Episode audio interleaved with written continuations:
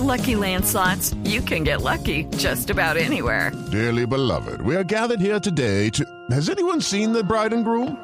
Sorry, sorry, we're here. We were getting lucky in the limo and we lost track of time. No, Lucky Land Casino, with cash prizes that add up quicker than a guest registry.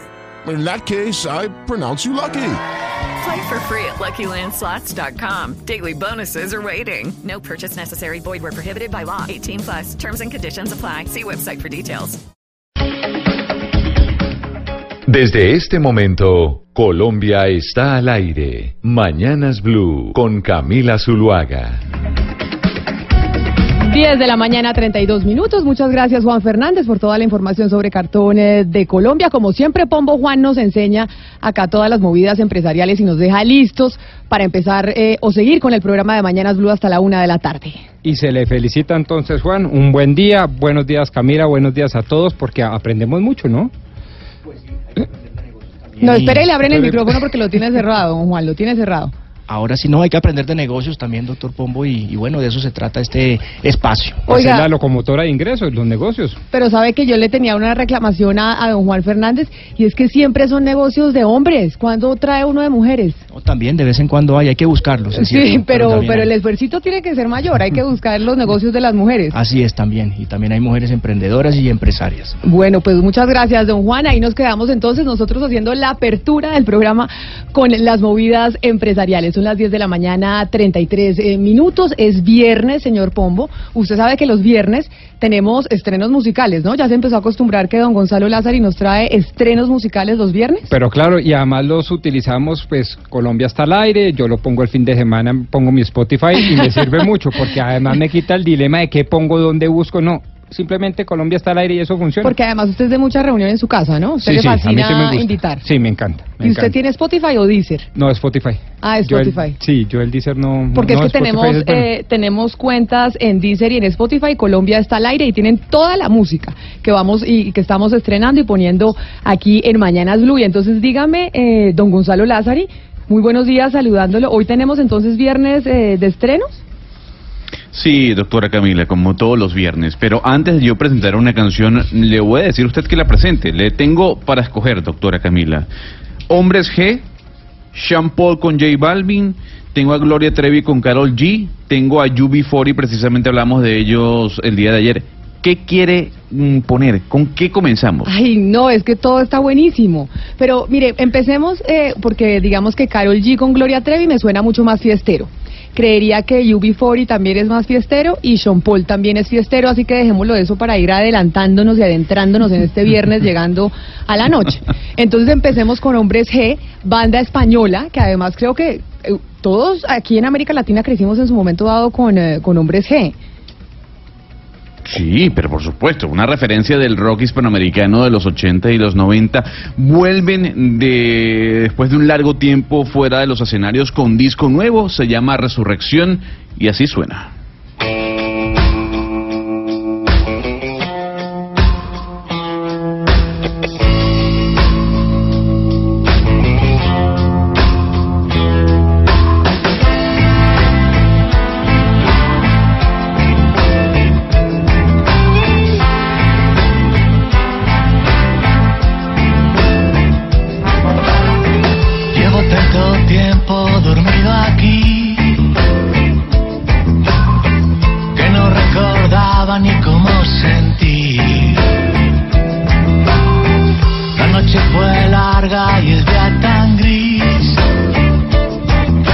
Pero le metieron un poco de reggae los de Hombres G a esta, a esta nueva canción. Sí, sí, sí. Es que, es que el cantante de, de Hombre G, el señor David Summers, siempre ha dicho que es fanático del reggae roots, de los sonidos oriundos de Jamaica. Y después de ocho años, Camila, vuelven con esta resurrección. Oiga, la canción que a mí me gustaba más de Hombres G, bueno, me gustaba todo, pero digamos que había una muy triste que cuando estábamos hablando de nuestras penurias cuando éramos adolescentes en términos de amor, no comentamos y no pusimos al aire, y es Temblando, ¿no? Temblando es esa canción que muchos lloramos. Como baladita, es una super balada, claro. Super Eh, balada, claro, sí. sí, sí, sí. Temblando es esa canción de cortarse las venas y desgarrarse el corazón. es verdad, es verdad, sí. Es- es Pero que- no la pongamos hoy. Digo No, yo, no, no, no. no, no, no, no, por favor, no, no entremos en esa. Estamos preparándonos para el fin de semana, tenemos que coger fuerza, ¿no? No, No, pero, pero entonces pongámosle tarea a Gonzalo. Podemos poner Hombres G el lunes. Sí. Empezar la semana Sí. con Hombres G y ese y, y en los clásicos de Hombres G. Sí, podemos hacer un playlist dedicado a esta banda española porque además no solo tiene Temblando, tiene Te Quiero, tiene... Devuélveme a mi chica. Marta, exactamente, Marta tiene un marcapasos. La que de Venecia, se llama Venecia, creo que es, ¿no? Sí. Venecia, voy a pasármelo bien, o sea, Sí, sí. hay muchos, muchos clásicos. No, es que el lunes hacemos, le- hagamos, mire, hagamos lunes de clásicos, Gonzalo. Ahí yo le voy. Bueno, y si podemos hacer lunes, martes y miércoles de clásicos, yo les estaré infinitamente agradecido. No, puedo, Pombo, no puedo. No lo puedo hacer porque hay un asiduo oyente del programa que me dijo, Gonzalo, a mí me gusta que usted recomiende música que poca gente conoce, Es póngale verdad. ahí algo nuevo. Entonces, bueno, hay que también to- No. tomar en cuenta esa sugerencia, ¿no? De acuerdo, amplíeme el, el, el oído musical. Bueno, entonces mire, viernes de estrenos, lunes de clásicos. Chévere. Me parece maravilloso. Bien. Bueno, ahí Gonzalo ya entonces se va eh, poniendo en la tarea, son las 10 de la mañana, 37 minutos.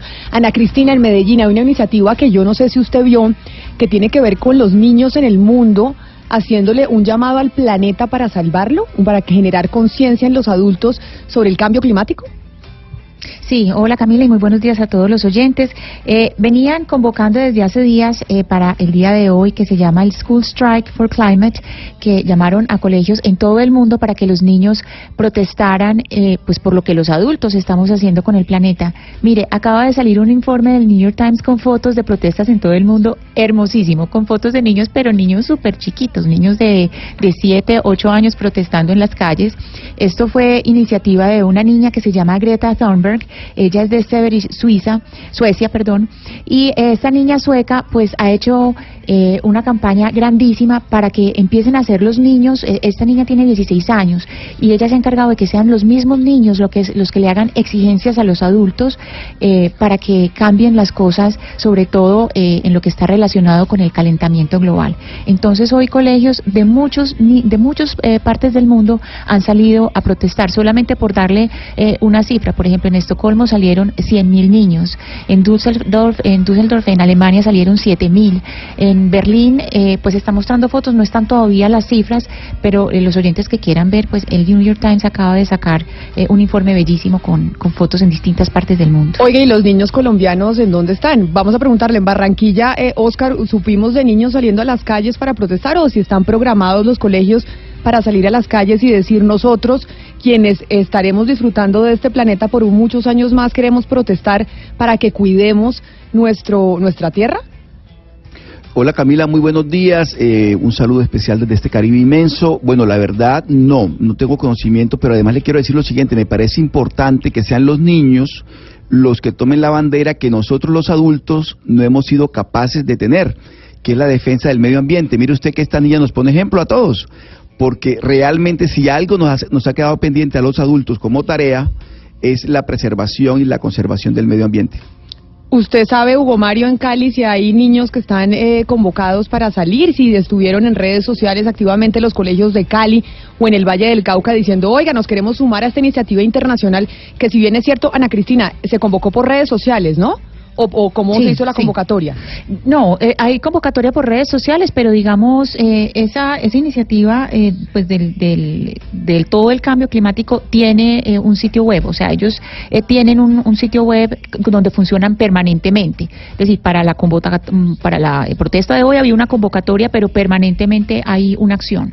Oiga, pero no, entonces ¿y los niños nuestros no, no se suman a la protesta. Es que hay poca eh, cultura de protesta en Colombia, ¿no, Pombo? Nosotros no somos un país de manifestaciones como si lo son, por ejemplo, México o lo es Argentina o incluso Francia de la Revolución Francesa. Aquí en Colombia se estigmatiza la protesta y no se incentiva ni siquiera a los niños a decir, oiga, está bien salir a las calles y, y- y sentar uno la voz frente a algo. Sí, quizás la expresión más eh, menos adecuada sea protesta. Yo creo que manifestarse puede ser a favor de cosas. Pero ¿no le parece ser- que aquí porque está yo creo que esta es a favor visto? del medio ambiente. Sí, claro, y por eso el, el tema de la estigmatización de la movilización social se está poniendo tan de moda, porque claro, históricamente ha sido mal visto, pero es que también han hecho créditos para que quede esta movilización social mal parada, si usted me lo permite, porque hemos confundido el vandalismo como una forma legítima lícita, moralmente hablando, para manifestarnos. Claro, pero y lo eso que no debe dicen- ser. lo que Las vías de hecho debe, repugnan al derecho y a la civilidad. Y ya que estamos hablando de manifestaciones, en este momento tenemos una muy importante en el Cauca y me voy para Cali donde Hugo Mario la vía panamericana y en donde se deslegitima la protesta porque hay actos violentos, pero entonces también quien está dentro de la protesta dice es que si no salgo a protestar, si no hago esto, no me pone atención nunca. Y no se mira al Cauca jamás, ni los medios de comunicación, ni las autoridades. Entonces dicen, oiga, o protesto o me quedo en eh, toda la vida en que me, que me están No, ignorando. Pero eso no es así. Habría que, bastaría con leer la vida de Mahatma Gandhi, el más grande manifestante de la humanidad, y él nunca protestó con violencia, y el satyagraha, el camino hacia la verdad, implicaba unas actitudes Claro, pero muy ese- supremamente pero- respetuosas, pero ese- incluso con las instituciones. Pero ese acto de Gandhi es único en la India. Pero único. movió al país más, al segundo país más numeroso, Claro, logró independizarse sin echar un tiro al aire ni romper una sola vitrina de los comerciantes, que es lo que creo que es ejemplar. Por eso digo que eso, esos son los ejemplos que deberíamos emular. No para no protestar, no para no manifestarnos, digo bien, eh, sino para manifestarnos cada vez más, pero como toca. A ver, Hugo Mario, los niños en Cali están convocados los colegios para pues manifestarse y decir, queremos que se cuide el planeta, queremos que nos dejen un planeta que podamos disfrutar el día de mañana o en los colegios en Cali tampoco. No, Camila, en Cali no hay convocatoria pública para eh, protestas ni movilizaciones eh, eh, en pro del medio ambiente y, y- el ecosistema, pero sí algunos colegios privados, sobre todo los que están ubicados al sur de nuestra ciudad, en el sector de Pance, por iniciativa propia, están adelantando jornadas eh, lúdicas, pedagógicas, porque entre otras cosas tienen en su pénsul algunas clases o cátedras relacionadas con el medio ambiente. Entonces, es una iniciativa eh, particular de cada colegio, pero no hay una convocatoria abierta para, para el sector educativo en Cali. Ana Cristina, recordemos cuál es el hashtag que se está utilizando para que los, pues, a ver, papás que nos estén escuchando y niños que tal vez eh, les llegue la información para que también se unan, porque está bien uno decir y ser un ciudadano eh, políticamente activo. Sí, hay distintos hashtags. Hay uno que es, eh, eh, la etiqueta es Fridays for Future, que ese es el lugar, ese es el lugar de, de la niña que les estoy diciendo, de Greta Thunberg. Ella tiene su, su propio eh, sitio web. Además hay que decir algo muy bonito, y es una niña que tiene eh, Asperger, y ella ha tiene este activismo desde hace varios años. El otro hashtag es Climate Strike, el otro es Climate Change. Y en este momento ya están empezando a salir eh, todas las cifras de las personas que han participado en distintas eh, ciudades, Camila, porque ya pues allá están eh, siete horas adelante de nosotros. Digamos, en Berlín participaron eh, 25 mil niños, por ejemplo, y, están mostrando ya, porque es que a través de este sitio, si ustedes se meten en el sitio que se llama ah, Fridays for Future, la gente está alimentando permanentemente con las fotos de las distintas marchas en los di- diversos eh, lugares del mundo. Entonces, eh, si quieren mirar el desarrollo de esa marcha, se pueden meter a ese sitio, Fridays for Future. Me parece maravilloso ver esos niños saliendo a las calles. Y les voy a recordar una cosa, en el mundo tenemos diferentes días internacionales. Y usted sabe, hay todos los días es Día Internacional de algo, ¿no? Entonces, Hoy es la- Día Internacional de muchas cosas. Hoy es Día De Internacional- miles de cosas, del Día del Riñón, del día, todo. Pero Son es- todos los días hoy. Naciones Unidas son los que definen cuándo son los días internacionales. Yo tengo entendido que es así, correcto. Sí. Entonces las po- pobre Naciones Unidas diciendo, bueno, todos los días me llega una petición distinta a ver el Día Internacional de qué es Sí. hoy. Sí, sí, sí. Bueno, pues hoy tenemos un Día Internacional. Un día interna- ¿Usted qué tal duerme? Y en términos generales, muy bien. ¿Y duerme cuántas horas? Yo trato de no dormir más de 6, 7 horas. Ah, trata de no dormir más de 6, 7 Sí, horas. ¿Y es por como qué? siete horas. Porque alguna médica neoyorquina alguna vez me dijo que el cerebro tenía que tener una estabilidad y que había que acostumbrar los ciclos del cerebro a unas horas determinadas. Ah, pues muy Eso científico dijeron. usted. Eso me lo dijeron, porque me dio un patatú cerebral, una, una, una vaina ahí por, eh, por exceso de trabajo. Entonces me dijo, no, usted tiene que acostumbrar a su cerebro a dormir ciclo- determinadas horas y tener unos ciclos. El suyo, Oscar, ¿cómo es su ciclo? Mi ciclo de sueño depende de las deudas. Por ejemplo, llevo varios días que no duermo por cuenta del predial.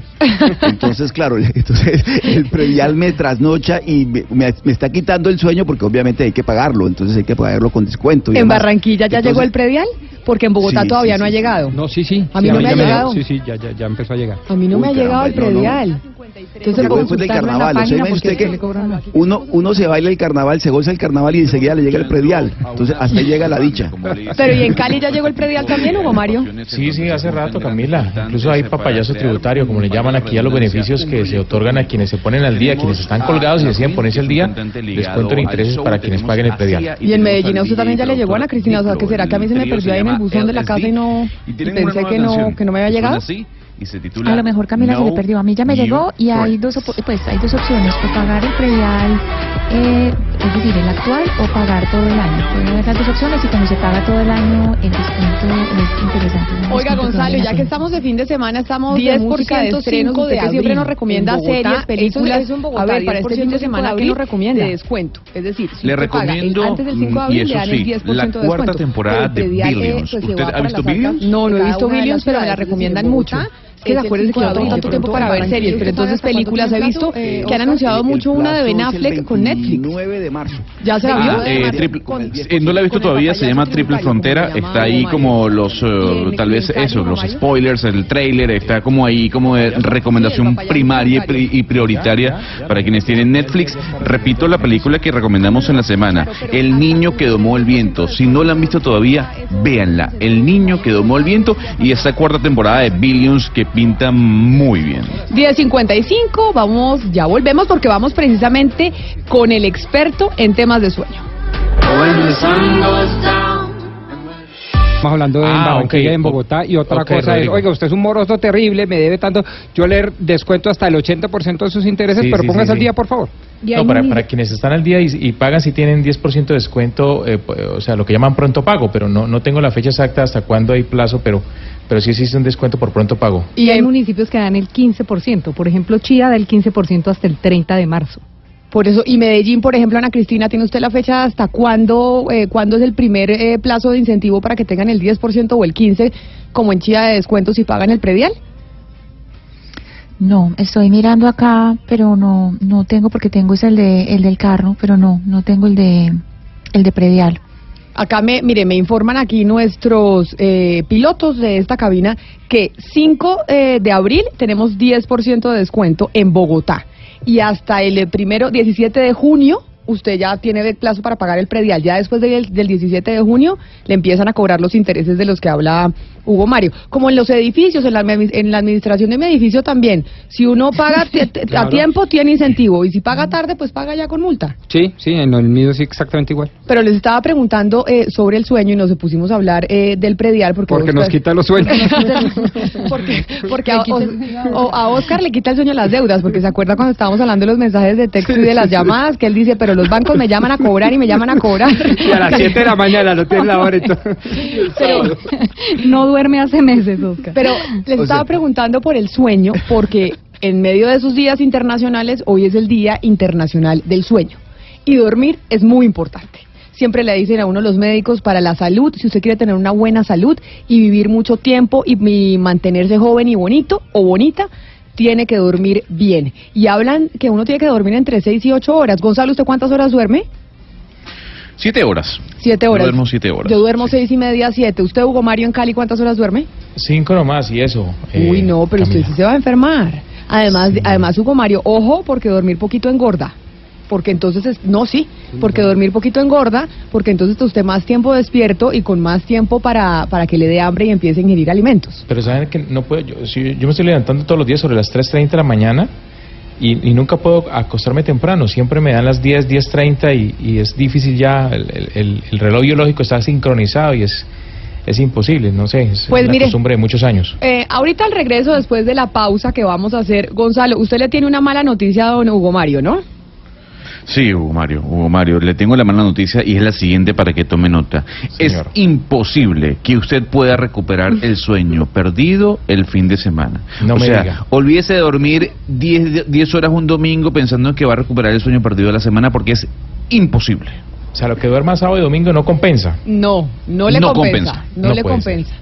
Y, le, y le- no, le- no le compensa y al regreso le vamos a tener a la experta precisamente hablando del tema, ¿o no, Gonzalo? Vamos a tener a quien nos va a decir, a la autora del estudio, de cómo usted no puede compensar el fin de semana lo que no durmió entre semana o viceversa.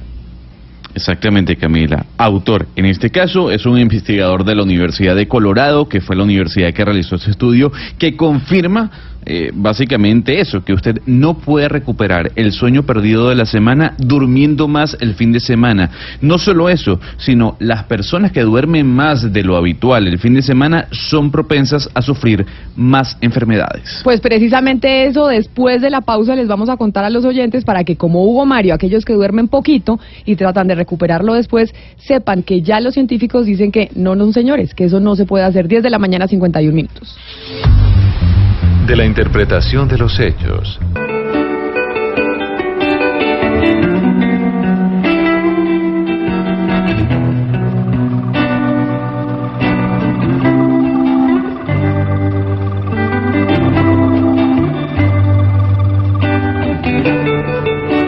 Una música muy adecuada para la entrevista que vamos a hacer ha eh, escogido usted, don Gonzalo.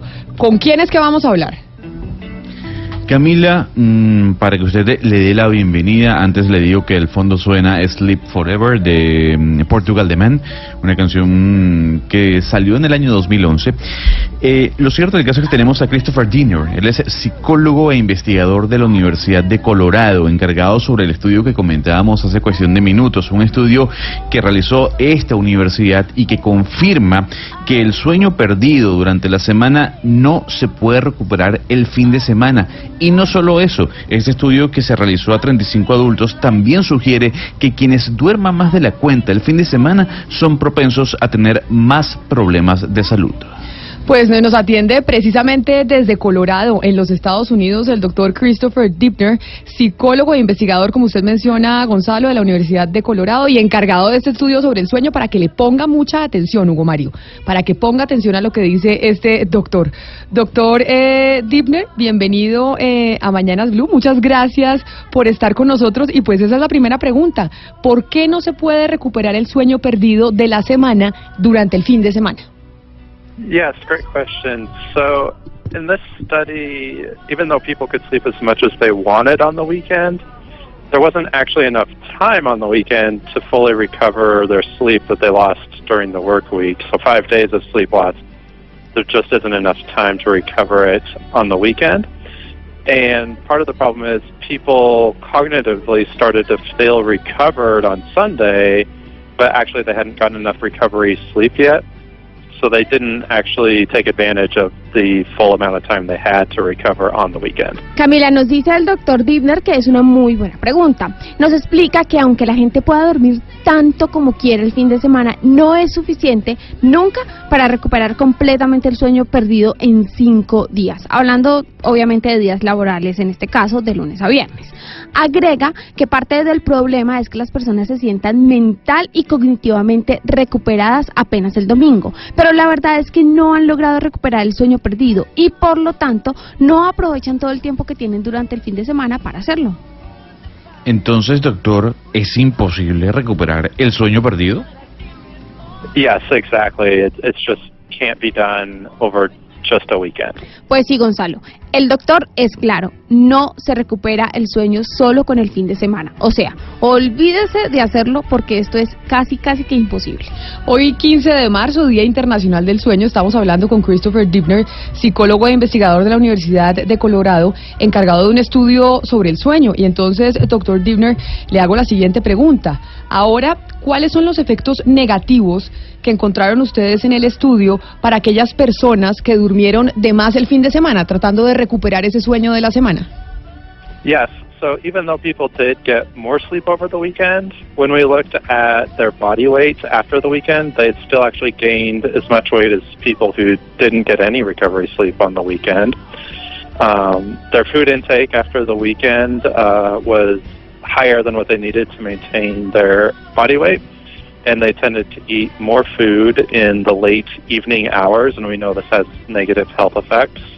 Um, and their insulin sensitivity was actually worse after the weekend. So this is how your body regulates blood glucose. So all of those health outcomes are actually worse after the weekend of recovery sleep. Pues Camila, el doctor nos dice que en su estudio se dieron cuenta que las personas que habían dormido más de lo habitual durante el fin de semana habían aumentado de peso en comparación con las personas que no tuvieron ni siquiera un mínimo de recuperación durante el fin de semana. Nos dice que además también se dieron cuenta y descubrieron que estas personas comían más de lo que su cuerpo necesitaba, que muchas de ellas lo hacían a altas horas de la noche y pues como todos sabemos esto es muy malo para la salud. En conclusión Camila, la condición del cuerpo de estas personas empeoró, aumentó la glucosa y todo esto después del fin de semana. ¿Se da cuenta, doctor Pombo? El doctor está confirmando lo que yo le decía, dormir poquito engorda para que vea cuáles son, Hugo Mario, aquellas cosas negativas de no pararle bolas a dormir bien. Sí, Pombo, hay que un- dormir un poco más. Y también por esa línea, le quiero preguntar al, al doctor que sabemos que dormir esas menos de siete horas puede generar problemas en el cuerpo, pero exactamente qué tipo de problemas podría generar. Yeah, exactly. So we know that insufficient sleep, less than seven hours, has a lot of negative health consequences. Um, it has a lot of cognitive consequences. So you have an increased risk of like accidents on the road or in the transportation industry. If you're a student, we know that you don't consolidate your memories as well, so you actually perform worse on exams and things like that. Then we know it increases your risk for chronic disease like cancer, cardiovascular disease, uh, diabetes, weight gain. So there's really a range of health consequences that result from chronic insufficient sleep. Pues Sebastián, dormir menos de 7 horas tiene muchas consecuencias negativas eh, y el doctor nos da un par de ejemplos. Entonces, un incremento en las posibilidades de que tenga usted un accidente cuando está manejando. Si es usted estudiante, entonces su memoria no va a funcionar de la mejor manera mientras le toca realizar un examen. Y no solo eso, Sebastián, sino que también es muy propenso a padecer de cáncer, un accidente cardiovascular, una diabetes, en fin, un sinnúmero de enfermedades que son la consecuencia negativa para la salud por no dormir las 7 horas que corresponden. Ya lo saben, entonces, dormir más de 7 horas el fin de semana es dañino para la salud y engorda. Además, dormir menos de 7 horas también es dañino para la salud. Entonces, doctor, ¿se puede decir que aquellas personas que duermen esas 7 horas vivirán más que aquellas que no lo hacen? Um, so the current recommendation is seven hours per night, and so I think there's a couple of things. We, we want to recommend that you consistently try to get that seven hours and try to have a consistent sleep and wake times. Um, but there is some genetic variability in your sleep needs. So some people may, may need around seven hours, some people may need around eight hours. Um, and even up to nine hours is considered normal. So within that range, there's some variability, and if you feel like you're sleepy, you probably need a little bit more. Now, if you're getting less than that seven hours of sleep, and certainly if you're getting less than six, we know for a fact there's a lot of negative health consequences associated with that, and you are getting insufficient sleep. So um, certainly it can contribute to longevity if you're getting that sort of seven hours or more. And if you're getting less than that, we know there's a lot of negative health consequences. Pues Gonzalo, nos dice el doctor Dibner eh, que la recomendación, como ya lo había dicho, es dormir 7 horas por noche. Y nos sugiere un par de cosas. La primera es que efectivamente intente usted dormir esas 7 horas y la segunda es conciliar el sueño sin despertarse. Agrega que hay personas que necesitan 7 horas para dormir, otras que necesitan 8 y algunas incluso hasta 9 eso eh, se considera pues algo normal y tomando en cuenta este rango de variabilidad, si es su caso, si siente sueño al despertarse, es probable que necesite un poco más. Lo cierto del caso Gonzalo es que dormir menos de 7 o 6 horas genera consecuencias negativas en el organismo, así que sí. Sí, Gonzalo, dormir bien y obtener esas 7 horas de sueño puede contribuir a la longevidad. Pues ahí ya saben, doctor Christopher Dibner, psicólogo e investigador de la Universidad de Colorado, encargado de este estudio sobre el sueño hoy, que estamos celebrando el Día Internacional del Sueño. Muchas gracias por haber estado con nosotros. Feliz mañana para usted en Colorado. Great, excellent. I'm glad to hear it. Y entonces ya saben, ¿no, don Hugo Mario? Que se engorda, que no recupera el sueño, que es peligroso para la salud, que mire a ver cómo cambian los hábitos y empieza a dormir un poquito más. Oiga, me quedó solamente una duda, Camila. El, el, el sueño del fin de semana no recupera eh, el, de, el de lunes a viernes. Lo que uno duerme no se recupera, por supuesto, el fin de semana. Lo que uno deja de dormir, quiero decir, pero, pero la siestica esa que acostumbran muchas personas en las regiones a hacer después de almuerzo, ¿será que sí recupera un poquito o no? Yo sí creo que la siesta es, y, y dicen, ¿no? Los españoles que son los reyes de la siesta, dicen que eso es lo mejor para la salud y que siempre... 20 minuticos, ¿no? Sí, Es 20 mi- no, no más de 20 minutos, no más de 20 minutos porque si no cuando usted duerme al mediodía y duerme una hora se levanta como groggy, ¿no? Sí. Aunque yo creo que eso también engorda, porque después de almorzar uno acostarse no, no debe ser muy saludable. Pero ya que lo que tiene, eh, lo que le quita el sueño a don eh, Oscar Montes en Barranquilla es el predial. Mire, Oscar, me dicen que en Santa Marta el descuento eh, del impuesto predial, ese papayazo tributario, está hasta el 31 de marzo. Hasta el 31 de marzo y hay descuentos Marta. del 20 y el 10% de descuento. Sí, señor, en Santa Marta. Sí, el, el 10 y luego el 5 y después ya toca el- la, la tarifa normal, digamos. Sí, sí, sí. Acá me mandan eh, de la alcaldía de Santa Marta que descuentos del 20% y del 10%. Es decir, mucho más que en Chía, Diana, que dicen que el ¿Del 15%. 20? Que el Sí, acá estoy 15%. viendo. 20 y 10% es me que, mandan. es que cada municipio elige el porcentaje de acuerdo pues también a la, a la, a la plata que, que ellos dicen poder recaudar eh, gracias a esos incentivos.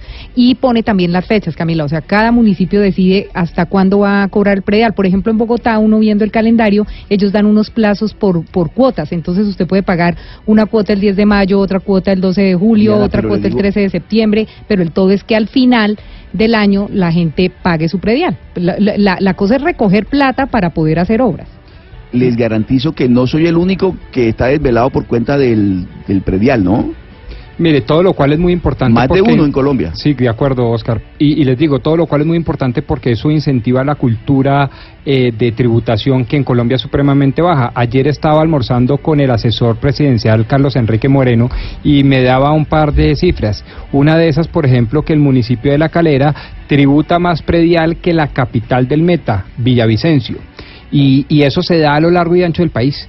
Y la cultura eh, de tributación predial es bajísima. Ese es uno de los grandes problemas que está afrontando el nuevo gobierno. Pero es, es bajísima, pero por ejemplo no en Bogotá. En Bogotá, Bogotá capital, eh, es muy buena paga y tiene una cultura enorme de buen pago. Sí, pero, pero de acuerdo, en el, en el país, digamos, le puse ese ejemplo que nos lo ponía este asesor. La calera, Camila, ¿sabe- la sabe calera cosa, Camila? tributa más que Villavicencio, imagínese eso, y Pero así nos dio una cantidad de- de ejemplos. Bogotá depende de la administración. En la época de Mocus, yo recuerdo que uno cumplidamente pagaba el, el- el predial y con muy buen gusto y todo lo demás. Pero después, con otras administraciones, la- esa cultura de la que habla el doctor Pombo se fue perdiendo.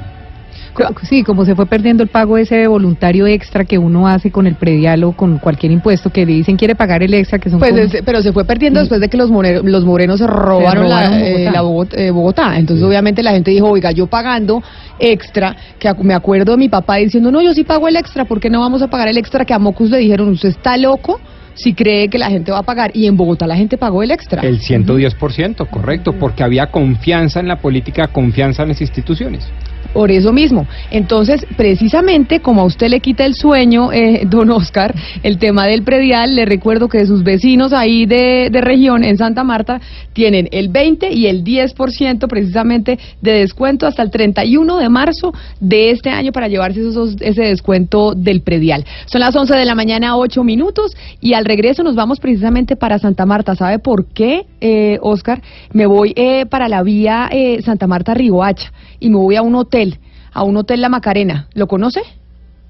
Eh, no, no lo conozco, pero, pero sé la vía, conozco la vía muy bien. Bueno, nos vamos para ese hotel y le voy a decir por qué. Nos vamos para el Hotel La Macarena que está ubicado en el kilómetro 20 entre Santa Marta y Río Hacha, porque hay todo un debate alrededor de, lo, de algo que está pasando con ese hotel, que además tiene muy buenas calificaciones en, eh, en, las, en las páginas y en las aplicaciones de turismo. Y como es viernes, qué más rico uno de viernes poder ir a Santa Marta. Esto cuando volvamos, 11 de la mañana, 9 minutos.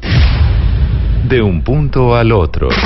De un de noche reclama.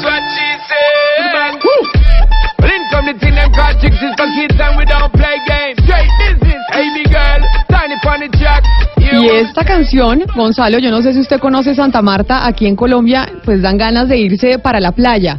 O usted cuando oye esta música, no, pues al Polo Norte no le dan ganas de irse, le dan ganas de irse eh, a la playa a tener calor y cerca a Oscar Montes. Sí, por eso se la puse. Como usted había anunciado que nos íbamos para Santa Marta, por eso se la puse.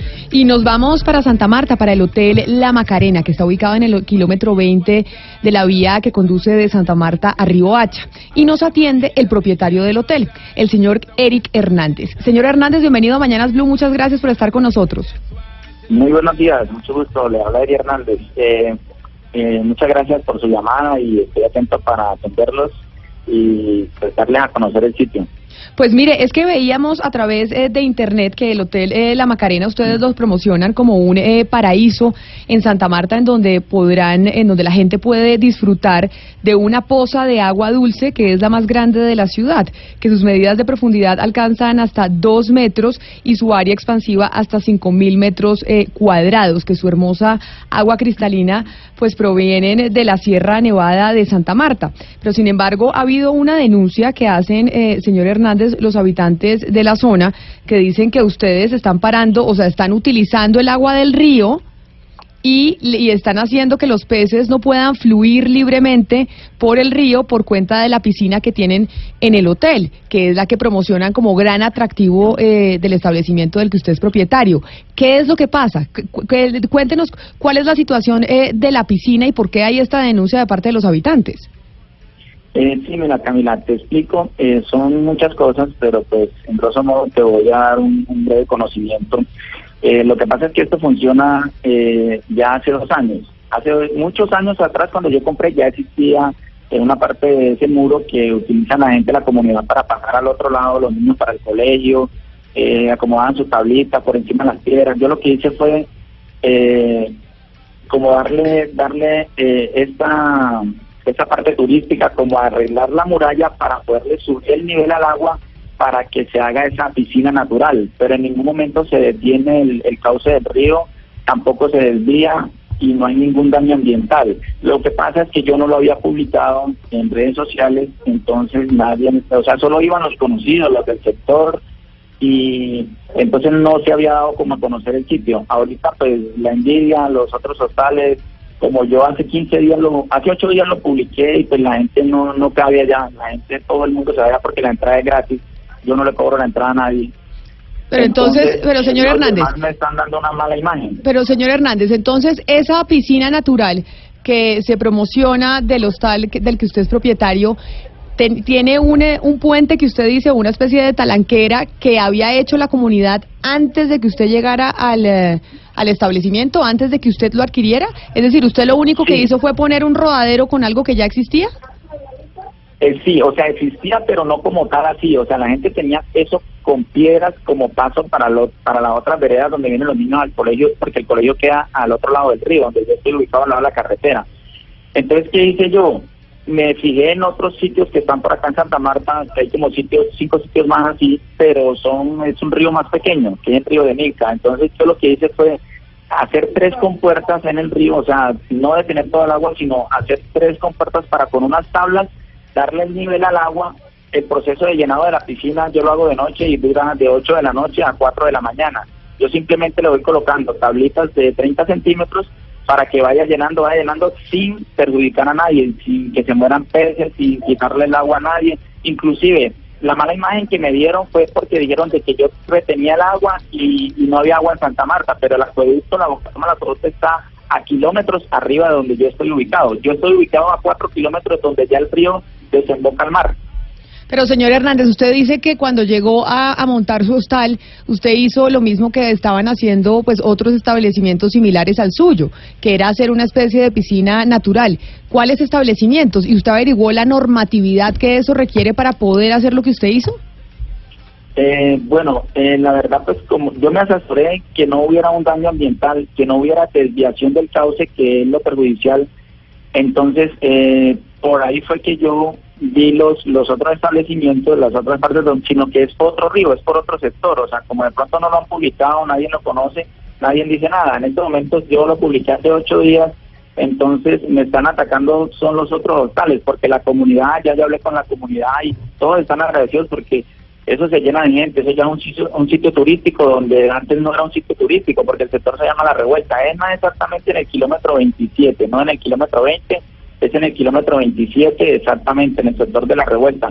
Era un sector de, o sea, un caserío. Ahorita ya es turístico por ese sitio, ya los predios han podido precio, ya todo el mundo está contento, la comunidad, o sea, es un éxito, sino que la envidia de los demás hostales son los que me están atacando y están a demostrar lo que no es. Estamos en comunicación también con Carlos Francisco Díaz Granados, que es el director eh, de Corpamac, la Corporación Autónoma, Autónoma Regional del Magdalena, que es a la que le corresponde vigilar este tipo eh, de episodios. Señor Díaz Granados, bienvenido a Mañanas Blue, muchas gracias por estar con nosotros. Señor Díaz Granados. ¿Aló? ¿Aló, me escucha?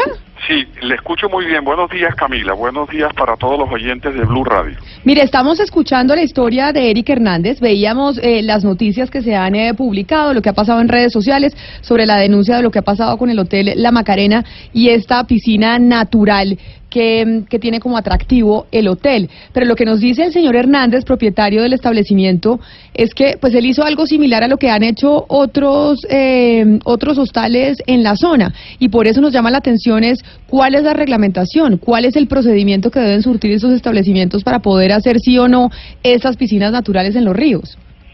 Bueno, gracias. Sí, eh, en primer lugar quiero eh, observar algo muy importante. Si existen algún tipo de intervenciones en los cauces en el sector, eso eh, no legitima la intervención que ha realizado el propietario o la propietaria del hostal que hoy eh, nos ocupa. Eh, efectivamente, el día sábado en la noche recibí un mensaje que en el que me informaban que había una intervención irregular, ilegal, del cauce en ese lugar. Organizamos el día domingo eh, lo necesario para practicar el día lunes de esta semana una visita con el apoyo de la Policía Nacional, de la Policía Ambiental y al llegar al sitio en donde se encuentra esta intervención del cauce, que es el hostal, encontramos una estructura construida sobre el cauce del río, una estructura elaborada en concreto, desconocemos las características técnicas de esta estructura, pero lo que sí es evidente es que retiene de manera irregular el cauce del río eh, eh, y esto pues naturalmente eh, nos lleva a que se genera como una especie de piscina sobre el río pero esta intervención no tiene ningún tipo de permiso Ustedes, de de cauces de la corporación y es naturalmente una intervención indebida que puede eh, modificar o alterar la dinámica natural del cauce, que puede además modificar el comportamiento hidráulico del río. Señor Díaz Granados, ustedes han revisado desde la Corporación Autónoma eh, Regional del Magdalena si esto ha, ha, generado un daño ambiental, porque viendo los videos se ven pues una intervención bastante rústica, son unas tablitas para poder generar una piscina con un eh, rodadero de plástico. ¿Ustedes han revisado si esto ha generado efectivamente un daño ambiental en el, en el río y en la zona? Bueno, el mismo eh, día lunes 11 de marzo expedimos una resolución imponiendo una medida preventiva del retiro de estas obras civiles y ordenamos el inicio de un proceso administrativo sancionatorio ambiental dentro del cual deberemos determinar, debemos determinar cuál es el daño ambiental que esta obra ha causado. Pero ¿Cuáles son esos posibles daños? Cuando se altera la dinámica de un cauce, de un río, puede haber, eh, se puede modificar el comportamiento hidráulico del río, así como se pueden generar, lógicamente, impactos ambientales sobre el recurso hídrico. permítame, sobre todo el ecosistema asociado al río, sobre su biodiversidad, que puede haber pérdida de biodiversidad.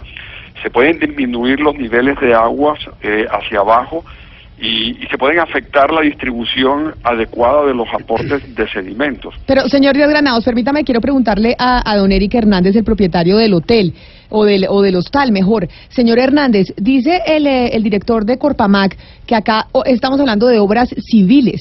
¿Cuáles son estas eh, superobras que se hicieron en el río? Porque yo veo un video en donde no veo ninguna superobra, veo unas tablitas y, y algunas cosas. Pero, ¿cuál fue la obra que usted hizo? Eh, bueno, mira, el, en, la, en las piedras que ya había que utilizaba la, la, gente como paso para, para las otras veredas y eso, eh, yo el año pasado inicialmente coloqué unos sacos de arena para, colocar, para colocar las tablitas para subir el nivel del agua, pero pues subía muy poco el nivel Eso fue todo el año pasado. Subía muy poco el nivel porque por las piedras, eh, obviamente se, se, se iba el agua, se filtraba el agua. Hasta ahí nadie dijo nada, pues yo no lo publiqué porque se, se subió el nivel muy poco, o sea, 60 centímetros, eh, no, no es un nivel así como para una piscina natural. Entonces, este año, pues, esas piedras donde se filtraba el agua, pues, y tratamos de hacer como especie de, como, como meterle, le metimos cemento para, para que no se filtrara el agua, para poderle subir más el nivel con las tablas. Pero cuando nosotros le damos el nivel, o sea, toda la semana nosotros lo, lo soltamos. Hace 15 días que fue que empezamos a llenarlo, inclusive nos damos de cuenta que cuando le subimos el nivel al agua, los pececitos que siempre han habido crecen, porque hay más agua, entonces los, los moluscos eh, crecen, se ven en el sitio, les puedo mostrar los videos y todo, donde ellos crecen, que cuando nosotros volvemos a soltar las tablas para que otra vez baje todo, de pronto si se acumula hoja o algo para hacer la limpieza al río, Sí. todos Le- esos pececitos ya quedan más grandes en el río, ya, o sea, Le- nunca mueren, más bien crecen. Le pregunto al doctor Díaz Granados, eh, el director de Corpomac, este tipo de obras se acostumbra mucho en esa zona, en esa región, en esa parte de la, del, del- del departamento.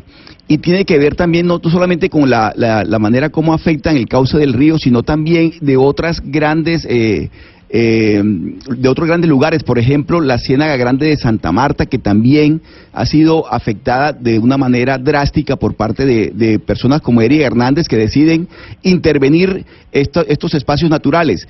La corporación, ¿qué está haciendo para que este tipo de obras, como las que estamos hoy escuchando, de, que, que se está denunciando en el, en el programa, no dejen de ocurrir en el Magdalena, doctor Díaz Granados? Sí, eh, con relación a esta obra sobre la cual hemos eh, expedido la resolución que les mencionaba, eh, imponiendo una medida preventiva y abriendo un proceso administrativo sancionatorio ambiental, quiero resaltar que sí es una obra civil lo que existe allí, de cerca de 50 metros de longitud, un muro que tiene dos metros eh, de alto, que tiene tres compuertas, eh, una en la margen derecha, otra en la margen izquierda y otra en el centro. Es una obra civil que debe ser retirada necesaria y, y aún en, y cuando no se han evaluado los daños y los impactos ambientales, hay un- una irregularidad consistente en la ocupación de un cauce sin que medie una autorización de la de la autoridad ambiental competente que es la Corporación Autónoma Regional del Magdalena.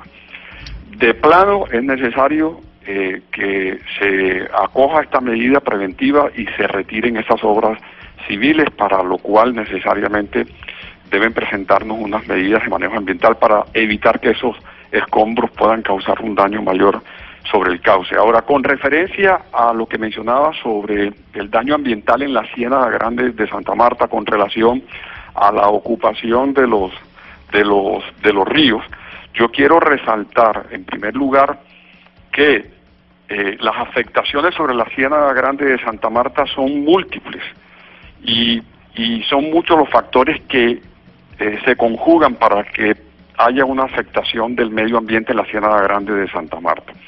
Pero la principal guarda relación con la construcción eh, a partir del año de 1959 de la vía que comunica al municipio de Ciénaga con la ciudad de Barranquilla y posteriormente en la década de los 70 la perimetral sobre el río Magdalena, que también se convirtió en un dique que contiene el ingreso del agua al sistema del Taico Estuarino Ciénaga Grande de Santa Marta desde el río Magdalena y que una vez se mezclan con las aguas que ingresaban mire, antes en el, en, en el sector Doctor, comprendido. doctor Díaz Granados, le voy a preguntar por un hecho concreto que fue denunciado inclusive por el periódico El Heraldo.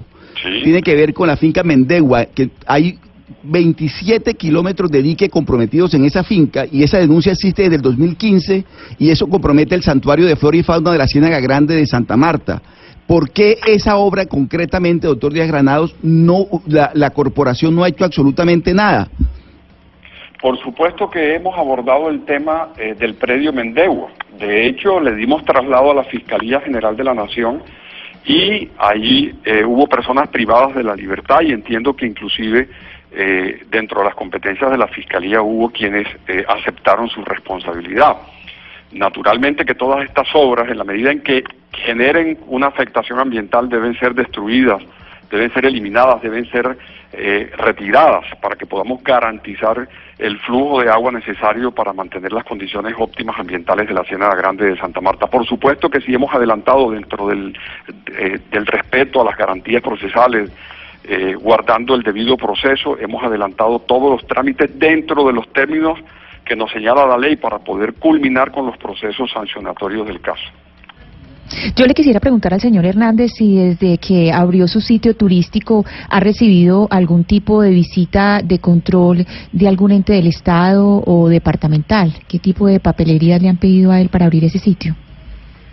Eh, sí, o sea, yo pues, en la papelería lo que tengo, pues lo de la Cámara de Comercio y eso, y de lo de Saica, siempre los documentos normales de un establecimiento. Y por lo, la cuestión de lo del río, lo de la piscina natural, sí ya me han hecho dos visitas, de las tres visitas, eh, la corporación de Corpamac ya me visitaron el año pasado, primeramente cuando estaba en Piedra, y ahorita cuando pues se dio esto por las redes sociales, y ellos me abrieron un proceso administrativo sancionatorio ambiental, lo que dice el doctor de Granados, y eso pues eh, yo hice una solicitud también a una solicitud de liquidación por servicios de evaluación para que me evalúen porque yo en ningún momento quiero generar ningún daño ambiental, en ningún momento quiero hacer daño, eh, quiero generar más turismo, eh, más trabajo a la zona, que nos que nos visiten más, ese lugar no era turístico como le digo, ese lugar turístico es del Parque Cadrón hacia adelante. Ahí nadie lo conocía por turístico y pueden buscar la revuelta, no va a aparecer nunca.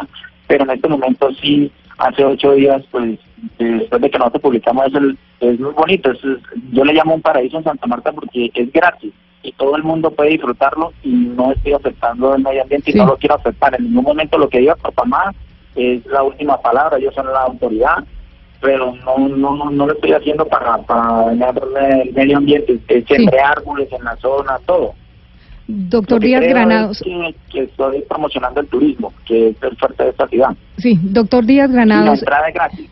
Eh, eh, doctor Díaz Granados, yo, yo, yo sí quiero saber es, en esa región, eh, o en la región al que, a la, en la que usted tiene competencia, usted ha hecho como un inventario de ese tipo de sitios y les ha eh, como enviado documentación de qué sí se puede hacer y qué no se puede hacer, porque es que uno siente que como que la corporación aparece cuando eh, las cosas son titular de prensa y aparece para de una vez cerrar y acabar con obras que jamás estuvo en el momento en que se hicieron y que jamás estuvo en el momento en que se, empezaron como a dañar los ríos. O sea, uno siente que como ustedes como que llegan siempre tarde.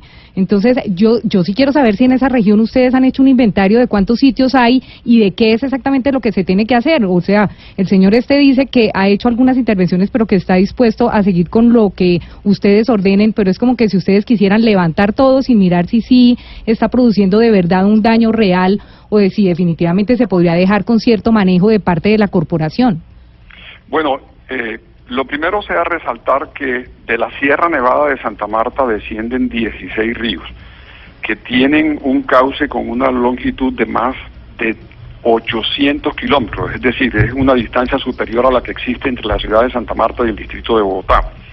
De manera tal que ejercer una vigilancia y un control permanente sobre todos estos cauces eh, no es una tarea fácil. Por eso permanentemente hacemos campañas con las comunidades para que puedan denunciar cualquier hecho irregular que observen que pueda afectar o atentar contra el medio ambiente. Nosotros adelantamos muchos trámites en la corporación de permisos de ocupación de cauce, siempre y cuando esos trámites se adelanten dentro del marco legal correspondiente. En este caso es inadmisible que, que, se interrumpa el normal eh, tránsito de las aguas, el normal flujo de las aguas en estos en estos cauces. Las aguas son de uso público y cualquier intervención que eh, se pretenda realizar sobre el cauce de un río requiere por mandato legal la autorización de la autoridad eh, ambiental competente. En este caso, por el lugar en el que se encuentra, fuera del perímetro urbano de la ciudad de Santa Marta, la competencia de la Corporación Autónoma Regional del Magdalena. Pues, pues ahí está el tema, precisamente íbamos a hacer un recorrido nacional a ver en dónde pasan situaciones similares. Doctor Carlos eh, Francisco Díaz Granados, muchas gracias por haber estado con nosotros aquí en Mañanas Blue y lo mismo a don Eric Hernández, propietario del hotel. Seguiremos al tanto a ver qué termina de suceder con esta investigación que hace Corpamac, pero además poniéndole el ojo también al resto de establecimientos que hacen exactamente lo mismo. Son las 11 de la mañana, 33 minutos, Oscar. Además de esto que, que estamos viendo de establecimientos que ofrecen pues eh, piscinas, dice Don Eric que esta, ellos permiten que cualquier persona vaya y se bañe, que esto no es solo para la gente que se quede en su hostal. ¿Usted conoce otros casos que estén ofreciendo playas privadas, piscinas, naturales, etcétera, etcétera? Camila, le cuento, mire, que esa modalidad de las famosas playas privadas eh, existen en la región Caribe de una manera eh, extraordinaria. Eh, cuando además tengo entendido que las playas privadas no tienen por qué existir, no tienen por qué darse, pero le doy unos datos. Mire, en San Andrés hay hoteles que ofrecen, hay tres hoteles que ofrecen playas privadas, por ejemplo. En la isla de Múcura, y en el archipiélago de San Bernardo, entre Tolú y Cartagena, hay un hotel que ofrece playas privadas. En Santa Marta hay dos hoteles que ofrecen playas privadas. En Cartagena hay un hotel, en Barú hay otro. Es decir, usted encuentra a lo largo y ancho de la región Caribe una serie de hoteles que ofrecen el servicio de playas privadas a los turistas, a, los, a las personas que se hospeden en los hoteles. De tal manera que yo sí creo que además entiendo que no tiene por qué ofrecer el servicio de playas privadas porque está prohibido el uso de playas privadas. Y me voy para Cali. Para Cali, ¿qué pasa en Cali, Hugo Mario? También en el Valle del Cauca, en esa zona, hay establecimientos que ofrecen eh, playas privadas, ríos, etcétera. Eh, Pues la- las playas más cercanas a Cali son las de Huanchaco, La Bocana y Ladrilleros, en la costa pacífica, y no, no hay información de, de empresarios del turismo que se hayan tomado las playas como propias. Lo que sí en el lago Calima sucede, que es también otro sitio eh, utilizado como balneario para los vallecaucanos, es que algunos particulares se han eh, apropiado de las orillas, han ocupado las orillas para ahí montar establecimientos de comercio, Camila, pero en, en las playas del Pacífico no sucede lo que sucede en el Caribe. Y antes de irme con Ana Cristina, ay, pongámosle música este viernes, Gonzalo, que estábamos ahí en la playa y nos quitaron la música de la playa porque se volvió muy seria esta discusión de Díaz Granados con don Eric Hernández. Yo creo que cae perfecto, Camila, escuchar a un estadounidense maravilloso. Es muy poco conocido en Latinoamérica, pero se lo traigo acá. Se llama Ezra Jordan, publica nuevo sencillo y se llama Low. Now at the bottom, myself I'll be alright. Got what I wanted, still keeping. I wonder every day things are gonna change. I keep treading water, tell myself I'll be alright. Ana Cristina, y con música que le pongo allá por su zona, por la que a usted le corresponde, hay establecimientos que usted vea que hayan ofrecido piscinas naturales eh, y cosas que son públicas de manera gratis para establecimientos privados. Eh, como dice Oscar, pues eh, la norma dice que no debe haber playas privadas, pues le tengo Camila de río y de mar. de río y de mar. claro. ¿Qué le gusta más a usted, el Entonces- pescado de río o el pescado de mar? Cualquiera, el pescado es delicioso. No, pero, pero sabe distinto. ¿no? La trucha es de río. Sí, sa- sí. Y el Sí, pescado. sabe distinto. ¿Sabe qué otro, Sabe qué otro pescado es de río? El, el, ¿Trucha? El, el mero. No, No, mero no, es el de mero, mar. no, no, el, perdón, el, ay, es- ay, el ritmo, ya, ya le digo, es que me- se, se me acabó de ir. Bagre, No, no. Boca Chico. Bagre, Ah, Boca Boca Chico, el pargo Bagre. es de mar. Uf. El pargo Pargo es de Mar, mero es de mar, La ca- corvina, la atún. cachama, la cachama iba a decir. La cachama es de río. La mojarra de es la de, tierra, de la ¿es tierra río? cordero y del mar el mero. Eso dice, ¿no? Ah, sí, de la tierra cordero y del mar el mero. Sí, dicen que el mero es el mejor pescado. Bueno, pero ahorita, de- eh, ahorita que estamos hablando de comida, ya les vamos a plantear la pregunta porque es viernes y los viernes uno, pues entre otras, sale a comer. Pero Ana Cristina, ahora cuéntenos lo de mar y río. Bueno, entonces empecemos con el río. Entonces, está la Galería Guatapé Hostel, que ese ofrece playa privada, eso es en el río Nare. Acordémonos que en Guatapé es donde está el embalse Guatapé Peñol. Entonces, allá le ofrecen a usted playa privada en el río Nare. Bueno, ahora nos vamos a ir a Necoclí, que Necoclí es eh, en la subregión del Urabá, eh, ahí en el Golfo. Ahí sí hay varios hoteles y todos abiertamente. Usted se mete y ahí tienen playa privada. Por ejemplo, el Tiki Lounge en Necoclí, el Hostel Cu- eh, Culuala, el Ecomagia Disole Hotel, el Hostal Voy y Vuelvo. Todos anuncian así abiertamente, playa privada. Bueno, ahí tiene. Pero me voy para, para Panamá para irnos a otro sitio distinto. Gonzalo, en Venezuela o en Colombia o en, o en Panamá, perdóneme, ¿usted conoce establecimientos que ofrezcan playa privada, río privado y, y así o también, eh, pues por legislación no se puede? No, sí, aquí la mayoría de hoteles eh, del Pacífico y del Atlántico, sobre todo el Pacífico, Camila, sí tienen sus playas privadas. Aquí la mayoría de playas en el Pacífico panameño son privadas. En Venezuela sí pasa al contrario, playas privadas y públicas, pero aquí encontrar una, playa- una playa pública en el Pacífico panameño es sumamente complicado. Pla- increíble, ¿no? Porque las playas, por lo menos en Colombia, por constitución, las playas son públicas y nadie puede adueñarse de las playas. O sea, en Claro. Panamá no han llegado a eso. En Panamá sí tienen playas privadas. O sea, usted se va a un hotel y la playa es privada y no puede entrar uno como cualquier cristiano a, a broncearse ahí en la playa y meterse al mar.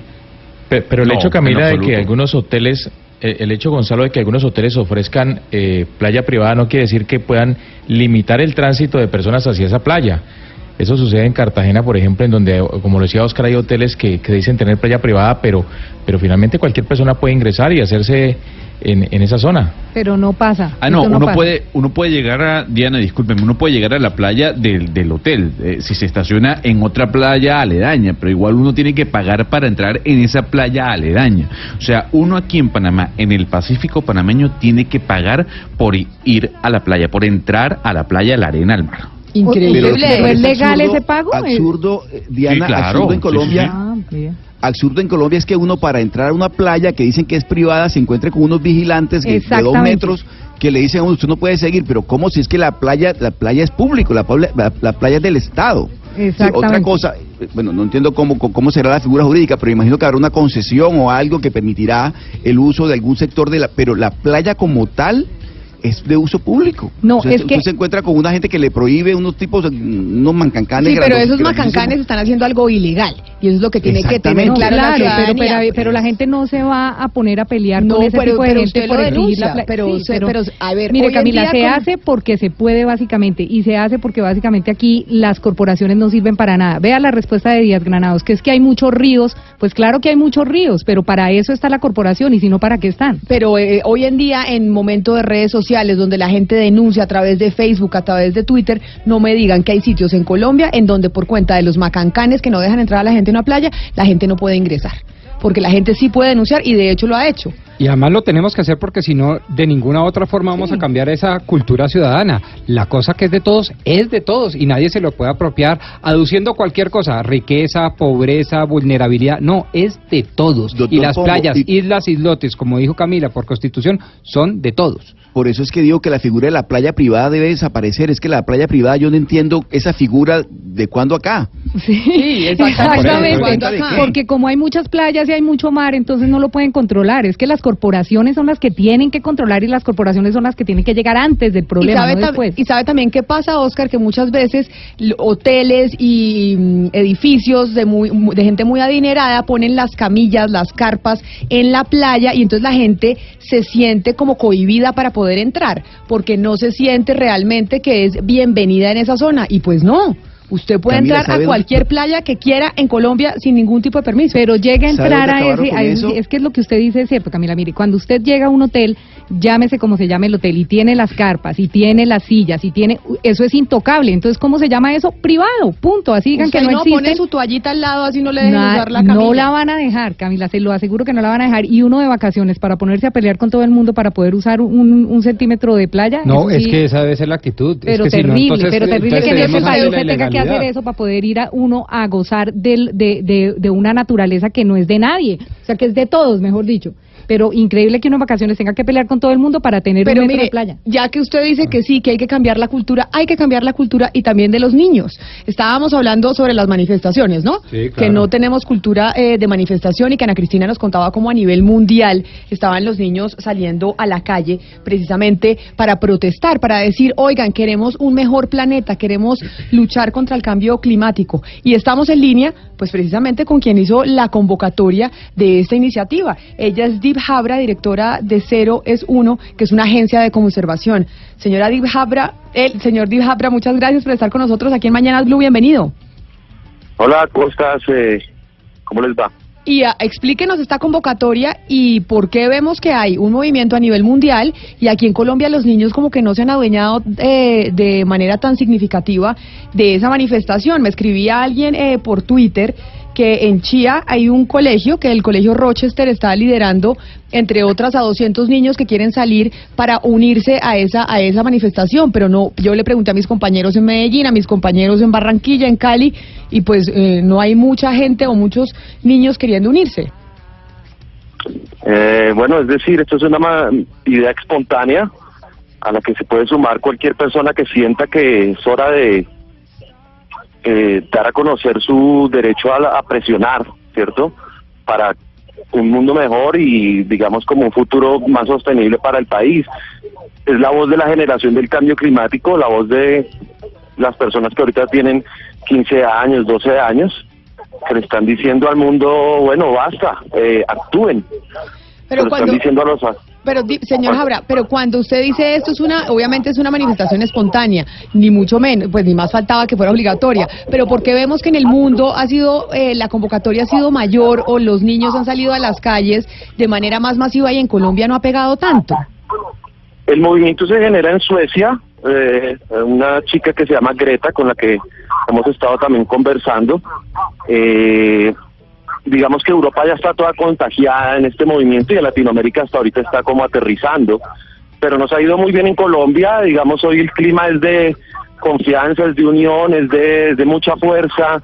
También, digamos, estamos mandando mensajes al ministro del Medio Ambiente, aquí al Congreso de la República, con buena acogida, digamos, con, un buen, con buena empatía, sobre todo, generando como mucha confianza para poder tender estos puentes y estas manos hacia cambios realmente posibles que no sean que no son sueños en el aire como tener energías limpias ríos limpios eh, Sí, pero- cero deforestación. Pero mire, señor Jabra, yo, eh, a, a mí sí me gustaría saber cómo se convocó aquí en Colombia, porque es que, por ejemplo, muy pocas personas se enteraron de esto, nosotros nos enteramos por redes, pero uno se pone a llamar a los colegios, a las asociaciones de colegios del norte, de colegios privados, a los colegios públicos, a las secretarías de educación, y nadie tiene ni idea de esto. O sea, muy pocos colegios, usted dice, dice Camila que se unió el Rochester en Chía, pero uno llama al resto de colegios y como que nadie tiene ni idea. ¿Cómo, ¿Cómo hicieron ustedes o qué hicieron ustedes para avisarle a los colegios para que se unieran o fue que les avisaron y le dijeron no? No, porque no, esto no es una organización fundamentada en una, digamos, eh, esto es una organización civil eh, mundial que está en 2.500 ciudades del mundo. Es totalmente espontánea. Nosotros no tenemos una, digamos, una secretaría que se encargue de promover este tipo de, iniciativas, sino con ustedes. Es el llamado al que lo sienta. Si en Blue nos pueden ayudar a que todos los colegios el próximo viernes salgan a la Plaza de Bolívar, pues están bienvenidos. Sí, es que le quería preguntar precisamente por eso, porque si ustedes se identifican como o dicen que son activistas, pues precisamente uno de los de los pilares del activismo es la comunicación. Y nosotros en este momento estamos viendo un hashtag que está en todas las redes sociales, que está eh, de- en los primeros lugares en las redes sociales, vemos fotos en el New York Times de todos los lugares del mundo. Y digamos yo no no solamente como periodista, yo como mamá hubiera querido que, que mis hijos hubieran hecho parte de esto porque hoy era un día fundamental para los los niños y los Yo jóvenes estoy del aquí, yo estoy aquí por mis hijos también. Eh, y te agradezco que pienses también en eso, pues la idea es que esto siga creciendo. Lo empezamos a hacer hace cinco días, imagínate. Pero pues lo importante es que pues el sentimiento crezca, que esta generación sepa que tiene una voz, eh, que las cosas pueden pueden ser, es decir, que si hay una esperanza para cambiar. Bueno, pues entonces nos vamos a unir a eso. La manifestación, Ana Cristina, era hoy, ¿no? Hoy era la manifestación eh, a nivel mundial o es una manifestación que son varios días, porque yo todavía no, no he logrado entender cómo es que está funcionando. No, la manifestación principal era el 15 de marzo. O sea, O el sea, 15 hoy. de marzo es exacto. Hoy es el día de la manifestación. Es por eso que ya están apareciendo las fotos, pues porque por el cambio horario eh, ya la, eh, la parte escolar, o sea, el, el- la, digamos la fracción de horario escolar ya pasó. Y lo que hacían era que sacaban a los niños de con sus maestros como es una salida escolar, es decir, como las salidas escolares que se acuerda uno eh, de cuando estaba en el colegio salían con sus maestras a protestar. No es que salgan muchachitos solos a la calle, salían con, con sus maestros, salían los colegios a protestar. Entonces, sí, el día era hoy. Lo que pasa es que todas las semanas estuvo haciendo la convocatoria y dentro de la convocatoria pues hubo distintos actos. Sí, lástima, lástima que no se, se, se hubiera, porque yo, Sí. yo creo que sí, de verdad existe una comunicación para todos los colegios, la mayoría de colegios se pegan a una cosa de estas, eso sí créame, pero si uno no se entera, pues cómo. Pues señor, Por supuesto, y además, Diana, eh, por lo menos que se haga algo, digamos, si no salen a la calle, que se haga algo en el colegio. O sea, colegio. sería ideal que se viera en las calles, pero por lo menos que en el colegio se viera esa, pues ese, ese movimiento y esa inquietud de los niños, porque es que los niños de ahora son muy distintos a los niños de antes. O sea, la- lo que conocen los niños de cómo conservar el planeta ahora es superiorísimo a lo de generaciones eh, pasadas. Pues señor Dib Habra, director de Cero eh, es uno, agencia de conservación, que eran los, pues que son los encargados de esto aquí en Colombia. Muchas gracias por habernos atendido. Es que nos llamó la atención porque decíamos, porque Mira, este pena. movimiento, Dí- dígame. Eh, todavía, es decir, la oportunidad está abierta. Hoy estamos en el planetario, la parte gruesa del movimiento de Colombia. Nos vamos a agrupar todos en el planetario hoy a las seis de la tarde, teniendo en cuenta el horario de los colegios, para que estén ahí todos los que quieran voluntariamente y podamos ir sumándonos y generando esta cohesión de, de- de ideas y de movimientos. Ah, bueno, pues allá nos vemos en el Hoy a las planetario. seis de la tarde. Seis de la tarde, lleve sus hijos, Diana, Ana Cristina no puede porque está en Medellín, pero averiguaremos en Medellín y en otras partes de Colombia en donde se puede sumar la gente a esta convocatoria. Son las 11 de la mañana, 49 minutos, es momento de la información local que llega a Medellín, Cali, Barranquilla y Bucaramanga. Después de las 12 los esperamos aquí porque vamos a hablar de un debate, eh, pues no sé si debate, pero cómo internacionalmente la gente cada vez come menos carne. Y si es verdad que lo más saludable para los seres humanos es que se vuelvan vegetarianos. Por eso, ¿cuál es la pregunta, señor Pombo? ¿Cree que la alimentación vegetariana es un avance de la humanidad o es una moda pasajera? Porque vemos, sabe que por ejemplo he encontrado alimentos en el supermercado como ranchera, vi ranchera vegetariana, hamburguesas rancheras vegetarianas y dije, oiga, estos, eh, estas empresas que normalmente venden productos eh, de carne que vienen eh, de los animales ahora se están metiendo en el negocio de la comida vegetariana, increíble me No, pareció. Este es un fenómeno indiscutible. La pregunta es si es irreversible, es decir, si es coyuntural, obedece una moda o es un avance de la especie humana. Y es que estamos avanzando hacia unos hábitos alimenticios mucho más saludables y, de, y que generan mejor calidad de vida. Tres- Y por eso la pregunta. 316-415-7181, ahí recibimos sus mensajes. 11 de la mañana, 50 minutos.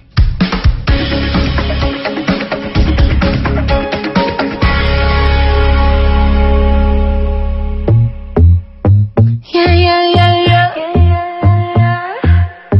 ¿Quién diría que entre tanta gente llegarías a meterte en mi sin conocerte. Yeah. Y es que yo por esa carita que la tienes tan bonita he dejado todo lo demás a un lado. Tú me dijiste que no, que no eras así. Juraste que nunca querías sufrir. Después del dolor me toca decir que caras vemos, corazones no sabemos. Adivino y es Carol G con Gloria Trevi porque usted me anunció que ese era uno de los estrenos que teníamos, Gonzalo, hoy viernes. Y la pegó, y la pegó Camila. Se llama Hijuepú la canción. Así mismo. Hijuepú. Juego con la de Maluma. Pero Carol G era la que cantaba eh, sin pijama o no, porque es que me suena como parecido. Mi cama, la que yo conozco de Carol G es Mi cama. Mi cama suena y suena y suena y suena, que es una, ahora, una de las mujeres más famosas dentro del género de la música urbana. Camila, yo rápidamente le voy a quitar un minuto A para ver. hacerle una pregunta al señor Pombo. A ver. Señor Pombo, ¿usted prefiere una jefa o un jefe? Ojo con la porque aquí al frente de Camila. Yo amo las jefas, sobre todo si encuentro. No, eh, eh, sa- sabe que yo sí creo que depende un poco de, de las materias y las cosas. En términos generales, yo yo me la juego por por mujer. En términos generales. No, Dígale, de verdad, no, de, de verdad. Convito, pero en aquí somos democráticos. No, yo sé, yo sé, yo sé que no me va a echar. sí, no, hay no, no, no, no, estoy diciendo dependiendo del sector. En términos generales, por ejemplo, sabe que, sabe que la en- en, en temas más de activismo físico, eso es una impresión, no me den sin tecnicismos, pues eh, como el deporte o, o funciones así, creo que es mejor jefe. Creo, me entiendo mejor con jefes, pero intelectuales, pasiones, las jefas funcionan muy bien, esa es mi impresión. Eduardo, usted que está ahí sentado en la mesa, ¿usted prefiere una jefa o un jefe? No, sabe que no, me es indiferente. Depende de cada personalidad. ¿Pero ha tenido jefa? Eh, no he tenido jefa. Oiga, sí que hay una que no he tenido jefa.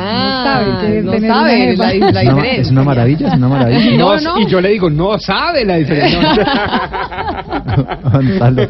Camila, Ay, auxilio, ahora le, no, no, no, ahora le hago la pregunta a Camila. Como mujer, ¿usted prefiere una jefa o un jefe? Mire, yo no he tenido jefas mujeres, yo solo he tenido jefes hombres. Pero si usted me pregunta a mí si yo prefiero trabajar con mujeres o con hombres, yo prefiero trabajar con mujeres que con hombres. Y siempre se nos dice a las mujeres que nosotras nos matamos y que no y que nos peleamos y que nos dividimos. Sabe que yo no creo y yo he querido en mi vida eh, tratar de cambiar esa esa mentalidad que siempre se nos achaca a las mujeres, que entre las mujeres nos matamos y por eso siempre que he tenido equipos de trabajo he tenido mujeres principalmente. Pero ¿por qué la pregunta? Ay, después de mi editorial, ¿no? Que, que, que quede claro el editorial. Básicamente, Camila Pombo Eduardo, porque una investigación que lideró el Observatorio de Tendencias Sociales de la Universidad Siglo XXI en Argentina arrojó un resultado maravilloso y es que gracias a su, a su empatía, a su reconocimiento, a su forma de tratar a las personas, las mujeres crean equipos más felices que los hombres. O sea, hicieron una entrevista o varias entrevistas, en este caso a mil personas entre hombres y mujeres de 18 a 65 años. Y en esas entrevistas pudieron identificar diversas características que explican los resultados. Factores como la empatía, la colaboración, la capacidad de cognición. Todos esos factores llevaron a que el 53% de los encuestados, mujeres y hombres, digan que es mejor tener a una jefa que a un jefe. Mire, ¿sabe quién me está escribiendo y que lo está escuchando? María Jimena Duzán, y que nos dice que ella hace exactamente lo mismo, que trabaja siempre con mujeres a pesar de que sus jefes siempre han sido hombres. Y ya que hablábamos del tema de los medios de comunicación siempre liderados por los hombres, que son pocas las jefes mujeres que hay en los medios de comunicación, yo sí creo, sabe que Gonzalo, las mujeres somos más maternales, entonces a la hora de tener equipos los tenemos como una familia, entonces uno trata de que el equipo esté bien, de que esté contento, del ponqué, de la Sí. cosa, y, y la percepción contraria, eso sí ya acá viene el activismo, la- el editorial, es algo que nos han en- querido inculcar los hombres para dividir a las mujeres, porque divide y reinarás. Y por eso siempre se nos mete a es que ustedes son envidiosas entre ustedes, es que ustedes se matan, es que ¿será ustedes no sé qué. Y le voy a ¿hay decir una- complot? Sí, Camilo. No, ¿hay pero, pero no es por el complot, pero yo estoy de acuerdo con Camila y le complemento. Lo digo por mi socia. Mi socia eh, con nuestro equipo de trabajo es mucho más atenta y cuidadosa. Y si usted Ah, quiere mantener un equipo cohesionado y organizado que genere conjuntamente los propósitos pues que, que se han planteado, usted requiere tener a alguien con mucha más atención y cuidado. Y en los detalles el hombre es mucho menos yo lo digo pues desde mi experiencia pues no es no es técnico Y pero sabe- es, es mucho menos cuidadoso mucho menos atento y mucho menos cositero. Y eso es muy importante para el buen funcionamiento de los Y equipos. sabe, y sabe también que se la abona a las mujeres, me parece a mí que es una percepción que tengo, que ellas son, se les facilita el poner las cosas en marcha.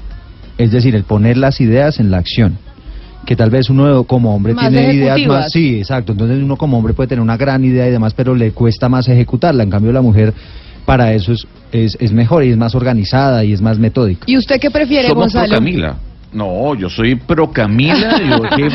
No, la diga, sí, Yo- aquí es la yo- mujer. yo siento- mire, Dame el sonido mira, es- muy sencillo, es muy sencillo. Yo me siento con Camila hablando con una hermana de la misma edad, porque tenemos la misma edad, y con Diana, la editora de este programa, como con mi tía.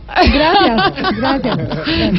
La tía ¿sabe qué creo yo? Eh, el común denominador de todos eh, ustedes, y no me incluyo ahí porque yo sí tuve otra experiencia, eh, ustedes no han trabajado única y exclusivamente con mujeres. Ustedes han trabajado en grupos con hombres y con mujeres, donde los procesos pueda que los lideren las mujeres y por eso es más llevadero.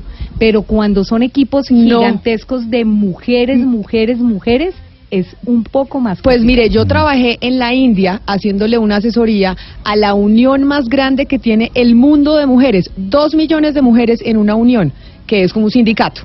Entonces, dos millones de mujeres, el sindicato eso. más grande del mundo. Y eran solo mujeres trabajando en pro de generar pues productos, eh, proyectos productivos para mujeres con escasos recursos. No había hombres ahí y la organización funciona perfecto. Y son organizaciones destacadas por Naciones Unidas y ejemplos mundiales. Entonces esa vaina de que siempre nos dicen que es que nosotras las mujeres no podemos trabajar juntos porque son juntas, porque somos unas brujas y nos sacamos los ojos, ha sido un discurso y vuelve mi editorial y mi activismo Camila. que es de los hombres que no lo quieren meter. y pues no, las mujeres vez- podemos trabajar en equipo, podemos trabajar juntos juntas y trabajar muy bien y ser exitosas. Pero las mujeres sí tal vez son menos flexibles, ¿puede ser? No. ¿Les ¿quién cuesta dijo? más?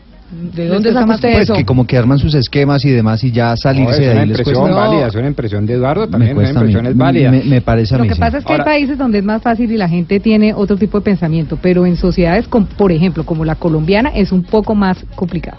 Yo lo que sí dudo ciertamente es que ese mensaje que dice Camila sea impuesto Ay, por los hombres. pero es lo que es- es lo históricamente dudo, así. Es lo que yo dudo. Pero bueno. Yo estoy totalmente de acuerdo con el mensaje y el editorial por tercera vez. yo también. Pero dudo que sea impuesto pues de manera Sí. deliberada, No, consciente, no. sistemática por los hombres. Es, El mi no es- oficina no es así. complot. Acabo de poner el ejemplo de mi socia, a quien considero que es mucha mejor jefe que yo.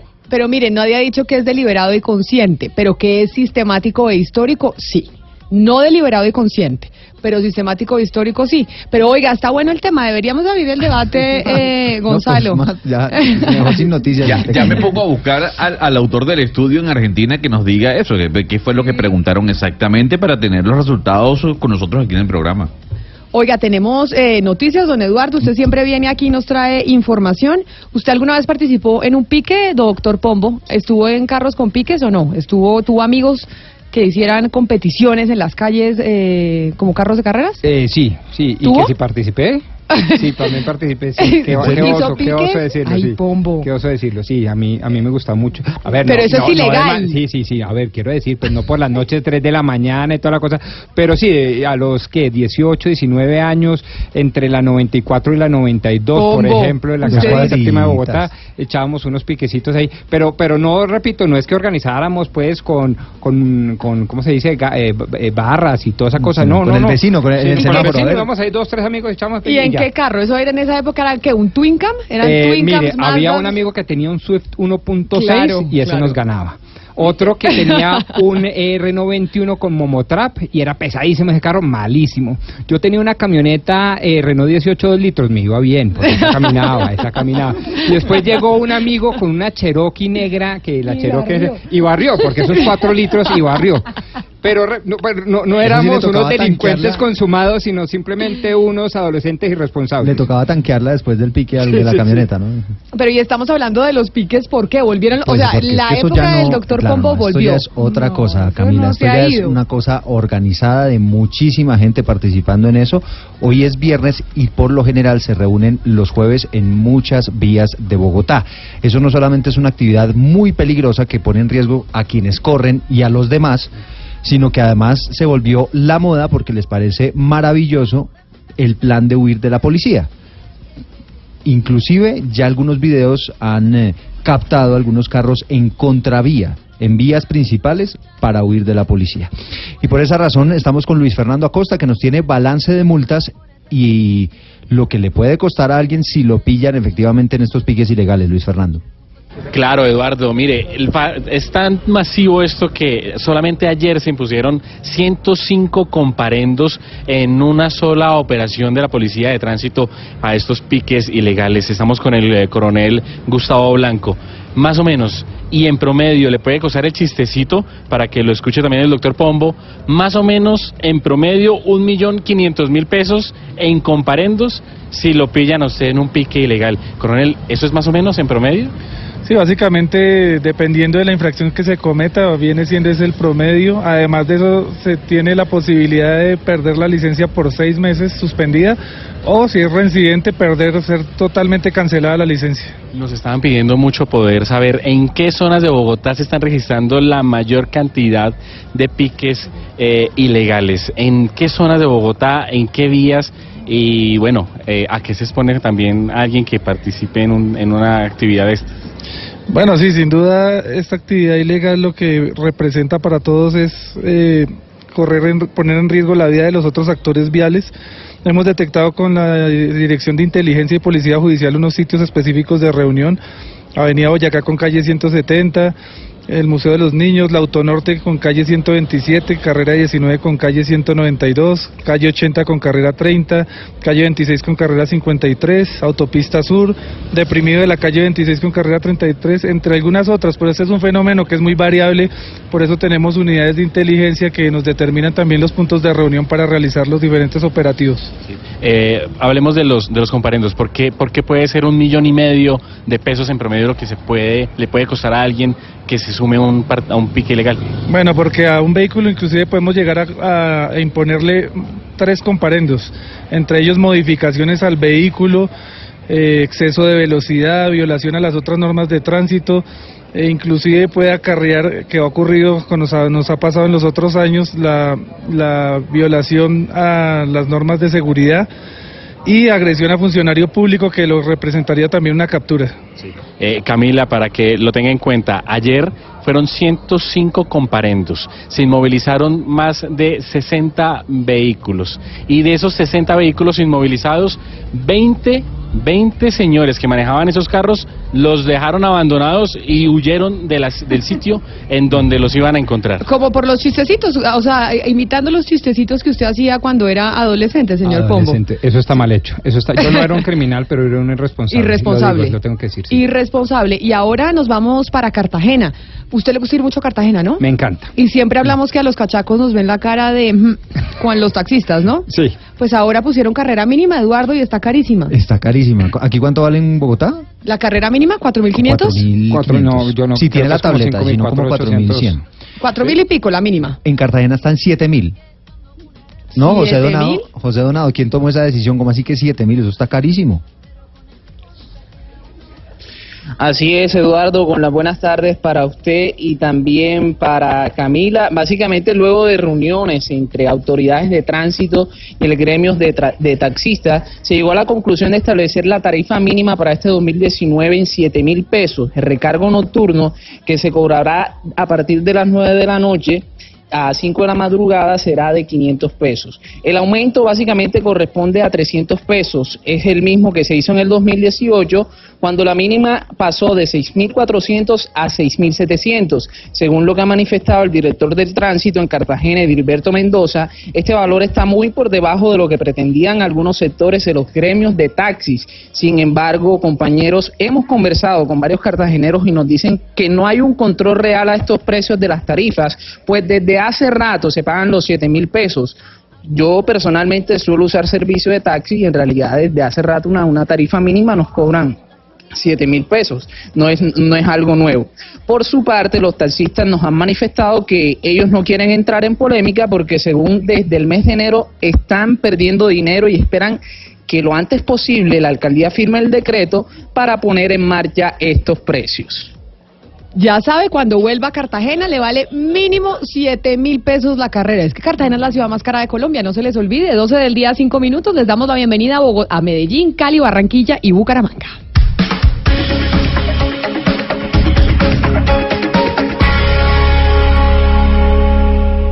Conectamos voces e país. Con todo el país.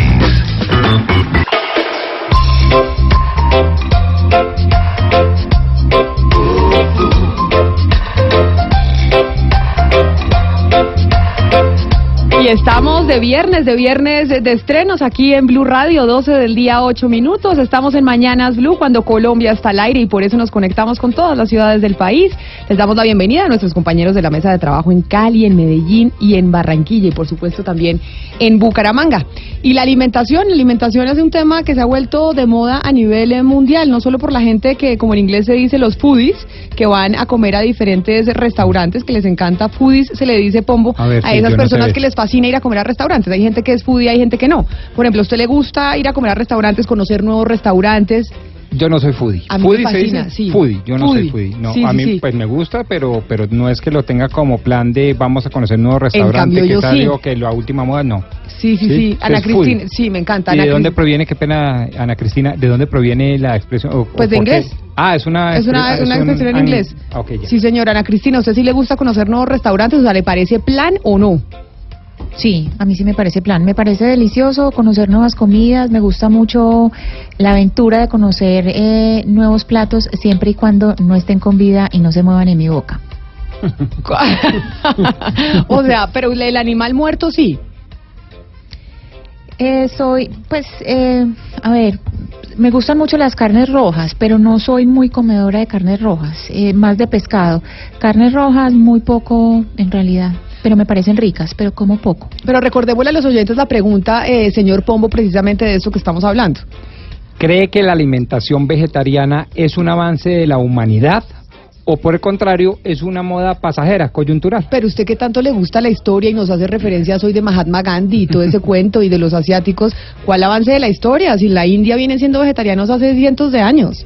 Eh, no, pero a ver, un momentico. Por ejemplo, Mahatma Gandhi, en la autobiografía él decía que Era era, vegetariano. vegetariano. incluso de los más radicales, yo no sé cómo se llamen, que no tomaba leche. O sea, eh, veganos. Porque, entre otras cosas, eh, generaba unos impulsos sexuales. Entonces él quería evitar ese tipo de O sea, actividades. Él y- decía que si uno comía carne, el, y, el y- y impulso la leche, yo no sé por qué, y uno- yo, no, no me, yo no, eso no sé, No, no, o sea, no. pero por ejemplo estoy poniendo un dato bibliográfico de la autobiografía de Mahatma Gandhi.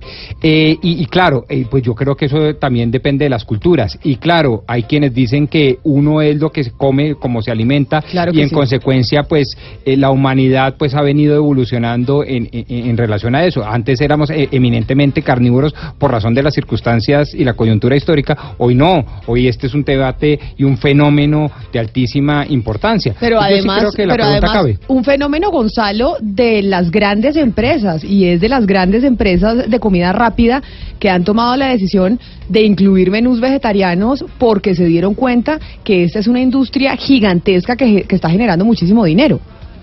Justamente Camila, eh, el canal NBC hizo un trabajo de investigación maravilloso en donde mostró cómo restaurantes como Carl Jr. o Taco Bell van a ingresar este año menús vegetarianos. Básicamente, ¿por qué? Para generar más ingresos, porque se han dado cuenta que hay un boom en este tipo de comida. Y no solo son Carl Jr. y Taco Bell, sino McDonald's, Burger King y otras grandes cadenas de comida rápida van a estar ingresando menús vegetarianos durante este año. Ya me dio hambre y es hora de almuerzo. Pero vamos a escuchar a los oyentes con la pregunta del día. 316-415-7181. Aquí los queremos escuchar.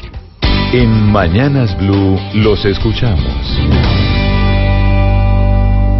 Eh, buenos días. En mi casa nos hemos vuelto vegetarianos porque resulta que el salario mínimo no alcanza para comprar carne. Entonces hemos tenido que volvernos vegetarianos por obligación y no por convicción. Ahí ya tiene una señora que está volviéndose vegetariana en su casa. Un saludo muy especial. Vamos con otro oyente. Eh, hola, buenos días. Habla Hilda de la ciudad de Cali. Y yo creo que la comida vegetariana llegó para quedarse porque es que a muchas personas le caen ya mal alguna comida como la leche, el queso, entonces ya ellos se meten más bien por los lados de la leche de almendra y así sucesivamente. Entonces, la comida vegetariana llegó para quedarse. Muchas gracias. Yo coincido con Hilda que está en Cali, porque yo soy de ese, de ese equipo, de las que les cae fatal los lácteos. A mí también. sí. Uy, me cae terrible. Y el queso es delicioso, pero es que cae muy pesado, muy ¿no? pesado, pero la carnecita sí es muy buena. Entonces yo estoy, sí, sí. vamos, vamos con un último oyente. Sí, buenas, buenos días. Eh, me llamo Alex, soy de la ciudad de Cali. Y a mí me parece que el ser humano no fue hecho para comer ni para comer comida animal. O sea, es- pues yo creo que el pescado nomás, ¿no? Porque no tenemos garras, no tenemos colmillos para estar desgarrando tan fuerte las carnes. Eh, nuestra estatura es un poco baja, comparativa. La fuerza también corporal es muy baja. El ser humano debió haber seguido comiendo frutas y vegetales, esa es mi opinión. Entonces no, esta- no nos estamos ni no nos estamos ni no estamos ni avanzando ni nada, sino que estamos volviendo a, a- a lo que deberíamos de haber hecho hace muchos años. Gracias, hasta luego. Ahí, ahí nos da un dato nuestro oyente que tiene razón, no tenemos ni garras, ni colmillos, ni nada que seguramente se usaban pues en la prehistoria precisamente para poder eh, que los seres humanos nos alimentáramos. Pues yo tengo entendido incluso que los neandertales eh, tenían unos maceteros muy fuertes y unas mandíbulas protuberantes precisamente por eso, porque eran esencialmente carnívoros. Pero entonces, Gonzalo, vámonos a hablar con un experto sobre este tema a nivel internacional, porque esto no es, no es solo en Colombia que está pasando. Internacionalmente la gente está teniendo la tendencia a volverse vegetariano. Sobre todo en Europa y en los Estados Unidos, Camila. En los Estados Unidos está la Asociación Vegetariana de, Americana en este caso, y en Londres está la Sociedad Vegana. Y nos vamos a ir directamente para la capital inglesa para hablar con Sam Platt. Ella es chef y directora de la Escuela de Cocina de la Vegan Society, la institución más antigua e importante en cuanto al mundo vegetariano y vegano, y se la tengo en línea. Ay, pues Chef Plat, bienvenida a Mañanas Blue. Muchas gracias por estar eh, con nosotros y pues obviamente tengo que empezar a decirle y es cómo ha sido el crecimiento de los menús veganos y vegetarianos en los restaurantes alrededor del mundo que han eh, observado ustedes desde, desde su institución. So yes, there's been a massive boom in vegetarian and vegan foods available in restaurants at the moment. Um, there are lots of factors influencing that. So some people want to reduce the amount of meat because of the environmental impact or because of their health. There are a lot more products available to people. Um, you know, people have access to so much information on the internet. They see great food from all over the world, and they want to see that in their restaurants. They've, they might have seen it in their local street food traders, and so they really want to see that in their restaurants when they go out to eat as well. You've got a lot of social influencers and celebrities also eating and publicising that they are reducing their meat and they're trying vegetarian and vegan foods. And so your consumers really want to see those foods on their menus. Camila, pues la señora Sam nos dice que efectivamente hay una entrada de comida vegana y vegetariana en estos momentos en los restaurantes en general, pues en cuanto a la oferta en sus menús se refiere. Son muchas las razones que han influenciado este cambio. Por ejemplo, hay personas que están recurriendo a estos menús por el tema del impacto ambiental o básicamente por temas de salud. También nos dice que hay muchos proveedores vegetarianos que hacen accesible al público este tipo de productos, que cuando este público, estas personas que tienen acceso a Internet ven y leen reseñas que dicen que la comida es buena, pues terminan entusiasmándose y quieren probarla en restaurantes o en locales de comida de calle. Además, nos dice que hay un detalle importante. Y es que muchos influenciadores y celebridades en las redes también han ayudado a este cambio. Postean fotos comiendo o recomendando comida vegetariana o vegana y esto obviamente conlleva a que la gente quiera ver este tipo de platos y este tipo de comida en los menús de restaurantes. Es importante decir que la Vegan Society, que se encuentra en Londres, es la sociedad más importante o el instituto más importante en cuanto a los veganos y vegetarianos. Fue fundada en el año 1944. Y Chef, eh, ustedes dentro de esta sociedad precisamente ten- tendrán algún tipo de información, de datos en cuanto a la cantidad de gente vegetariana, por ejemplo, que hay en Londres, o cuántas personas están pidiendo menús vegetarianos en los restaurantes? Well, there's, there's so many different statistics about. I mean, the general the, the general information is that definitely on the rise and massively so over the last three or four years. There's been a significant increase in the amount of people wanting to reduce the amount of eat, meat they eat. So not necessarily going completely vegetarian or completely vegan, but people wanting to eat less meat, and so they are demanding to see more interesting options when they go out to eat at restaurants. Gonzalo, pues en general hay muchas estadísticas que hablan de este tipo de crecimiento, pero definitivamente ha existido un aumento significativo en los últimos tres y cuatro años de la cantidad de gente que quiere reducir la cantidad de carne que deben comer.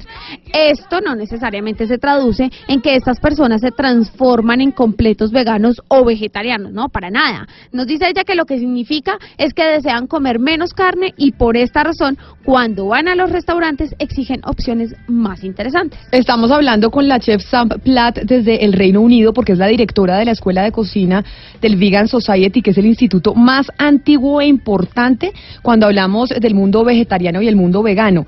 Y chef, yo le tengo que preguntar y es, vemos que en Europa, en Estados Unidos y en América Latina también, la gente cada vez está engordando más. Hay un problema de obesidad en el mundo.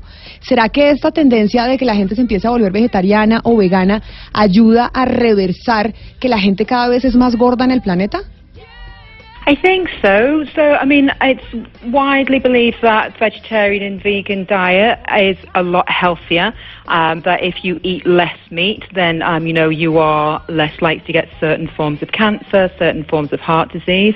Um, you know, you will um, have a really good variety of foods available to you that you can eat that give you lots of health benefits. Pues Camila, lo que nos dice esta chef es que la dieta vegana o vegetariana es muy saludable. Agrega que si uno desea reducir la cantidad de carne que come, también va a reducir la probabilidad de sufrir algún tipo de cáncer. Y no solo eso, nos habla de una cantidad de alimentos que hoy podemos consumir y que tienen mejores y mayores beneficios que los que contiene la carne.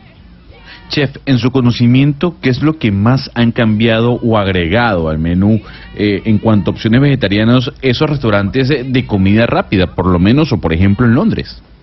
Um, so there are there are there are lots of fast food chains and big kind of restaurant brands. So over in the UK, we I know we have uh, Wagamama. They do a really great kind of vegan menu. We have McDonald's, obviously one of the biggest brands worldwide that now um, do a veggie wrap. They do a veggie burger. Their fries are vegetarian, and they've recently introduced a vegetarian children's Happy Meal also.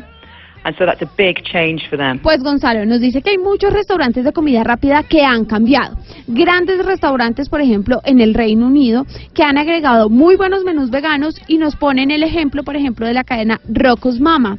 También nos dicen que, por ejemplo, McDonald's ha hecho lo mismo, ha incluido wraps y hamburguesas vegetarianas y algo muy importante, han introducido la cajita feliz vegetariana y todo esto, pues es un gran cambio, obviamente, para ellos.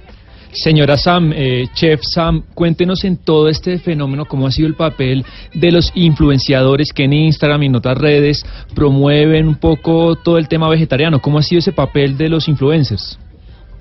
I think they have a massive effect.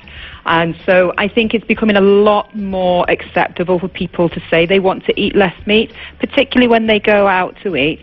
Then they now don't think that the vegetarian and vegan options are just for vegetarians and vegans. More people are willing to try them. They might not cook vegetarian food at home. And so when they go out to eat in restaurants, they're willing to give it a try. If it looks interesting, it looks appetizing, you know, they might want it to look healthy. But because people they admire, um, there are a lot of athletes who are vegan and vegetarian. There are a lot of um, celebrities that are speaking out and saying that it's great to reduce the amount of meat that you eat. So it's becoming so much more acceptable to people now. Sebastián, bueno, la señora Sam dice que ellos están creando un efecto masivo. Gracias a ellos se está volviendo mucho más aceptable que las personas digan que quieren reducir la cantidad de carne que consumen, sobre todo cuando van a restaurantes a comer. La gente está pensando más en las opciones veganas y vegetarianas, tanto es así que más y más personas quieren hoy probarlas. Además, Sebastián nos dice que muchas personas no cocinan o preparan comida vegetariana en casa y cuando van a un restaurante pues dan como la oportunidad de probarla porque pues se ve interesante, porque la comida vegetariana se ve apetecible, se ve saludable. Nos dice que las celebridades están ayudando porque están hablando del tema, están diciendo lo bien que se siente reducir la cantidad de carnes que se comen y esto se transforma en que la gente lo vea aún más aceptable. Chef eh, Sam Pelat, directora de la Escuela de Cocina de la Vegan Society en, en, el Reino Unido, muchas gracias por haber estado con nosotros y habernos explicado toda esta tendencia mundial que estamos viviendo referente a la alimentación. Feliz tarde para usted. You're welcome. Nice to be here. Thank you. Bueno, sí ve, Pombo, ¿no? Eso es un tema mundial, Ana Cristina, pero tenemos el ranking, por ejemplo, de los países eh, donde más se consume carne. A ver, adivinemos. ¿Cuál será el país, Pombo, en donde más se consume carne en el mundo? Usted... Estados Unidos. Carne de res y de ternera. ¿Carne de Estados Unidos, usted cree? Pues yo creería sí. ¿Y Argentina? Y de chatarra. Eh, eh, en Latinoamérica creo que Argentina, ¿no? Es la más consumidora de carne, por tradición. Yo pensaría que Argentina, Ana Cristina, pero ¿qué dice el ranking? Bueno, eh, ganaron ustedes, porque en el ranking se los voy a decir por kilos. Esta medición la hizo la Organización para la Cooperación y el Desarrollo Económicos en el año 2018. Entonces, eh, el país que más, cor más come eh, eh, carne por año es Argentina, es 39.6 kilos. Por persona, es decir, por per, per cápita. pucha, per cápita, montón, estamos hablando per cápita. Casi O sea, 40 kilos de carne uno al año. Exacto. Uy, qué cosa tan impresionante. per cápita. El segundo país es Uruguay, con 27.3. El tercero es Brasil, con 25.9. El cuarto es Estados Unidos. Rodrigo estaba cerquita, 25.9 Que Rodrigo también. cree que los gringos siempre son los primeros en todo. Y que Él consume cree- todo. Esos tipos son unos Rodrigo cree que los consumidores. gringos son los número uno en todo. El quinto, el quinto es Australia con 21.1, le siguen Israel, Canadá Colombia está en el 1, 2, 3, en el octavo lugar con 11.5 kilos. Está Y es que Colombia. Colombia consume más, me decía el otro día, hablando eh, fuera de micrófonos, haciendo averiguaciones para este programa, el ministro de Agricultura, que en Colombia la gente consume mucho más pollo que carne de res o carne de cerdo por cuenta del precio, porque el pollo es mucho más económico. Entonces, Claro. obviamente, la gente, pues a la hora de hacer rendir su dinero, prefieren consumir pollo que carne de res. Por eso, digamos que comparado con Argentina, estamos eh, un poquito lejos, pero si comparamos con Chile y otros países latinoamericanos, Ana Cristina, no estamos nada mal en el consumo de carne. Sí, pero, pero hay, hay que mirar la diferencia, Camila, entre el primero y el segundo lugar. Es que la diferencia es impresionante. No, es que los Argentina argentinos- es 39.6 Mire. y Uruguay, que es el segundo, 27.3. Y esto es en todo el mundo, es una mención en todo el mundo. Tengo un amigo argentino, Juan Pablo Brichetti, un saludo al señor Brichetti, trabajador del Banco Interamericano de Desarrollo, que no tiene ningún problema de comerse un chuletón de carne a las 10 de la noche, pero sin ningún Pero problema. y le digo, oye, pero, Pero- no, pero te, no te dará, no te caerá Camila, pesado. Camila, lo rico que es comerse un chuletón, usted sabe Pero lo a- delicioso. pero a las Lo que 10 de la es noche, ya no. A las 10 de la noche le digo, le digo, le digo, te vas a morir. me uno a las muero, 10 no, de la 10 de la noche, el sí, organismo se pero- lo mata a uno. Pero, pero si usted mira la contextura de los argentinos, Camila, no son obesos. La gran mayoría no, eh, no es una población eh, obesa, la población Y argentina. es o sea, una población saludable, esa es mi pregunta. O sea, hay, hay los estudios estos de Pues, consumo y, y, y, y salud cruzan. Pues vamos a hablar precisamente después de la pausa con dos médicos Ah. que, para que nos digan, ¿es saludable volverse vegetariano? Como nos están diciendo, eso es lo- a la tendencia a la que deberíamos dirigirnos. Vamos a tener ese debate, ¿es bueno volverse vegetariano sí o no? ¿Hay que consumir carne sí o no? Vamos a hacer una pausa y cuando volvamos vamos a tratar de responder esa pregunta suya, señor Pombo. De la interpretación de los hechos en diferentes tonos. Mañanas Blue. Mañanas Blue. Colombia está al aire. ¿Sabes qué hay detrás del humor? Hay grandes creadores, comunicadores, caricaturistas, libretistas, gente que se toma muy en serio el humor. Ven a los conversatorios, talleres y shows de En Colombia hay humor, un festival único, lleno de comediantes, caricaturistas, directores de tele y más, en 22 shows y conversatorios. Hay humor, porque tomarnos muy en serio es una falta de seriedad. Teatro Vive Astor Plaza, a partir del 26 de marzo. Boletería y abonos en tu boleta y taquillas del teatro. Pulev YUT 813. Invita Blue Radio. Señor, el mismo vino de siempre, le traigo la carta. Eh, yo creo que para los eruditos del tema, lo que más nos gusta... mm, Señor, ¿la carta o el vino? eh, mm, no sé. Yo creo que... mm, Señor, que si la carta o el vino.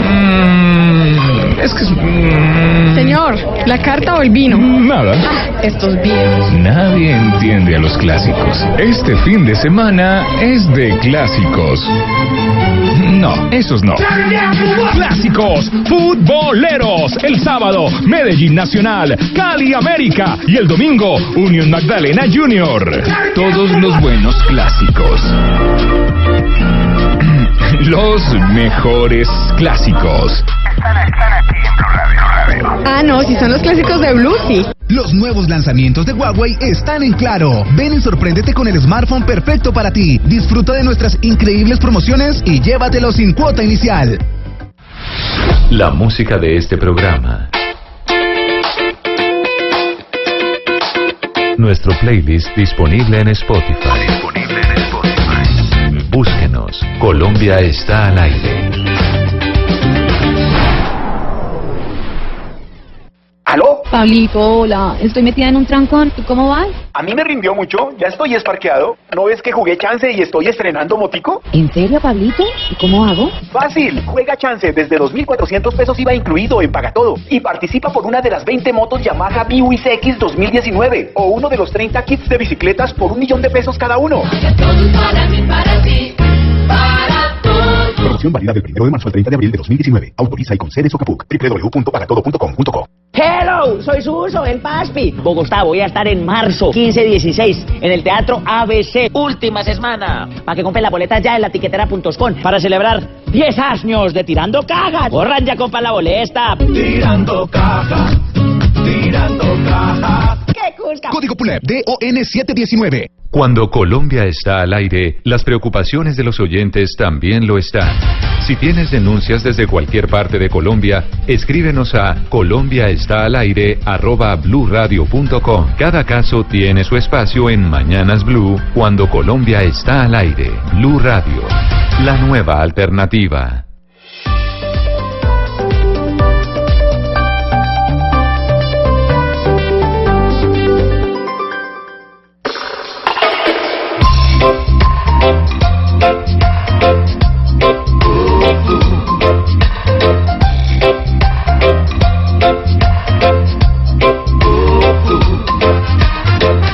Para ambientar precisamente la discusión, don Gonzalo Lázari, sobre si es sano o no que la gente se esté volviendo vegetariana, vemos que este es un negocio a nivel mundial y cómo eh, las grandes marcas están incluyendo menús vegetarianos. Pero pongámosle musiquita para, para darle respuesta al señor Pombo después con, eh, con la discusión que tendremos con diferentes expertos. Estamos escuchando lo nuevo de V40 Camila, se llama Pool Fury. Aprovechando que estamos escuchando algo de música, le voy a dar el cartel del festival Glastonbury, que es el festival más importante de música en el planeta. Se hace en Inglaterra. Algunos de los artistas que van a estar el 26 o del 26 al 30 de junio: The Killers, The Cure, Miley Cyrus. Va a estar Janet Jackson, Temi Impala, estará Lauren Hill, Vampire Weekend, Chemical Brothers, Snow Patrol, estará también eh, Rosalía, estará Santi Gold. Ese, repito, es el festival musical más relevante de todo el planeta.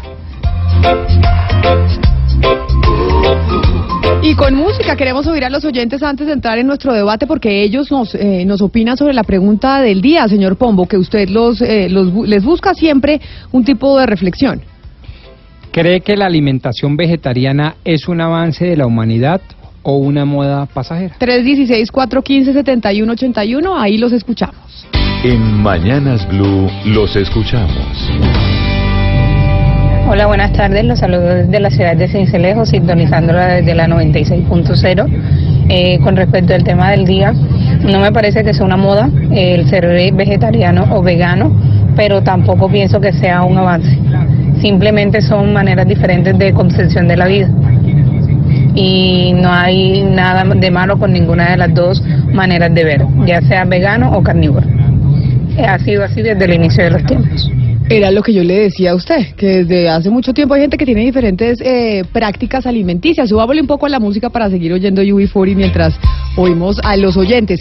Pero hay que hacer una diferencia entre vegano y vegetariano. Vegetariano es el que no come carnes de ningún tipo de animal y el vegano es el que no come lácteos, es decir, no come nada que venga de un animal. El vegetariano sí come queso, sí come leche, pero no come huevos y no come mm, ni pollo, ni pescado, ni nada de esas cosas. Oiga, usted que sabe esto, una preguntita rápida. A ¿Y ver. eso tiene influencia religiosa? O sea, en algunas personas sí.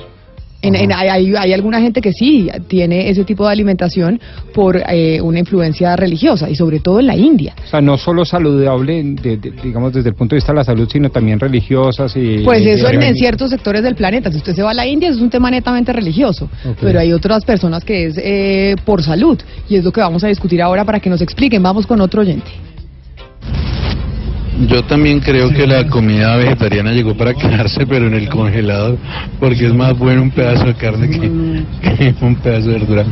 Eh, aparte de eso, hay también mucha comida mm, vegetariana que, que nos hace daño. De hecho, si lo hablamos de evolución, el apéndice que ahorita no tiene ninguna función, antes tenía la función de procesar elementos vegetales, no animales. Entonces, la evolución indica que vamos es para otro lado. Bueno, allá tiene. Vamos con un oyente más. Buenos días, Blue. La alimentación vegetariana sí es un avance de la humanidad, pero en lo que se refiere a la moral. El consumo de animales muertos está justificado por una doble moral en donde se justifica la muerte del animal bajo unas condiciones específicas, pero no bajo otras.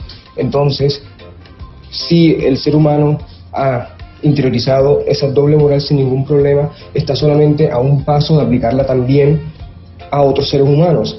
Y todo genocidio, toda guerra es simplemente otro ejemplo de esta doble moral desfasada. Pues ahí las diferentes opiniones que tienen los oyentes referente a la alimentación, pero vamos a saludar a Sandro Gómez Maquet, que es nutriólogo precisamente, para hablar sobre si es saludable o no volverse vegetariano o vegano, como es esta tendencia que estamos viendo a nivel mundial, en donde las grandes marcas están incluyendo este tipo de alimentos para poder atender esa demanda que existe. Señor Gómez, bienvenido a Mañanas Blue, gracias por estar con nosotros. Eh, muchas gracias Camila, muy buenas tardes. Eh, pues sí, o sea, eh, yo pienso que eh, ser vegetariano o ser vegano es, una elección personal. Hay que tener consideraciones desde el punto de vista nutricional, es porque hay que cuidar el consumo de proteína en la dieta y particularmente de una de las vitaminas que eh, solamente la obtenemos a través del consumo de, producto animal y particularmente la carne, que es la vitamina B12.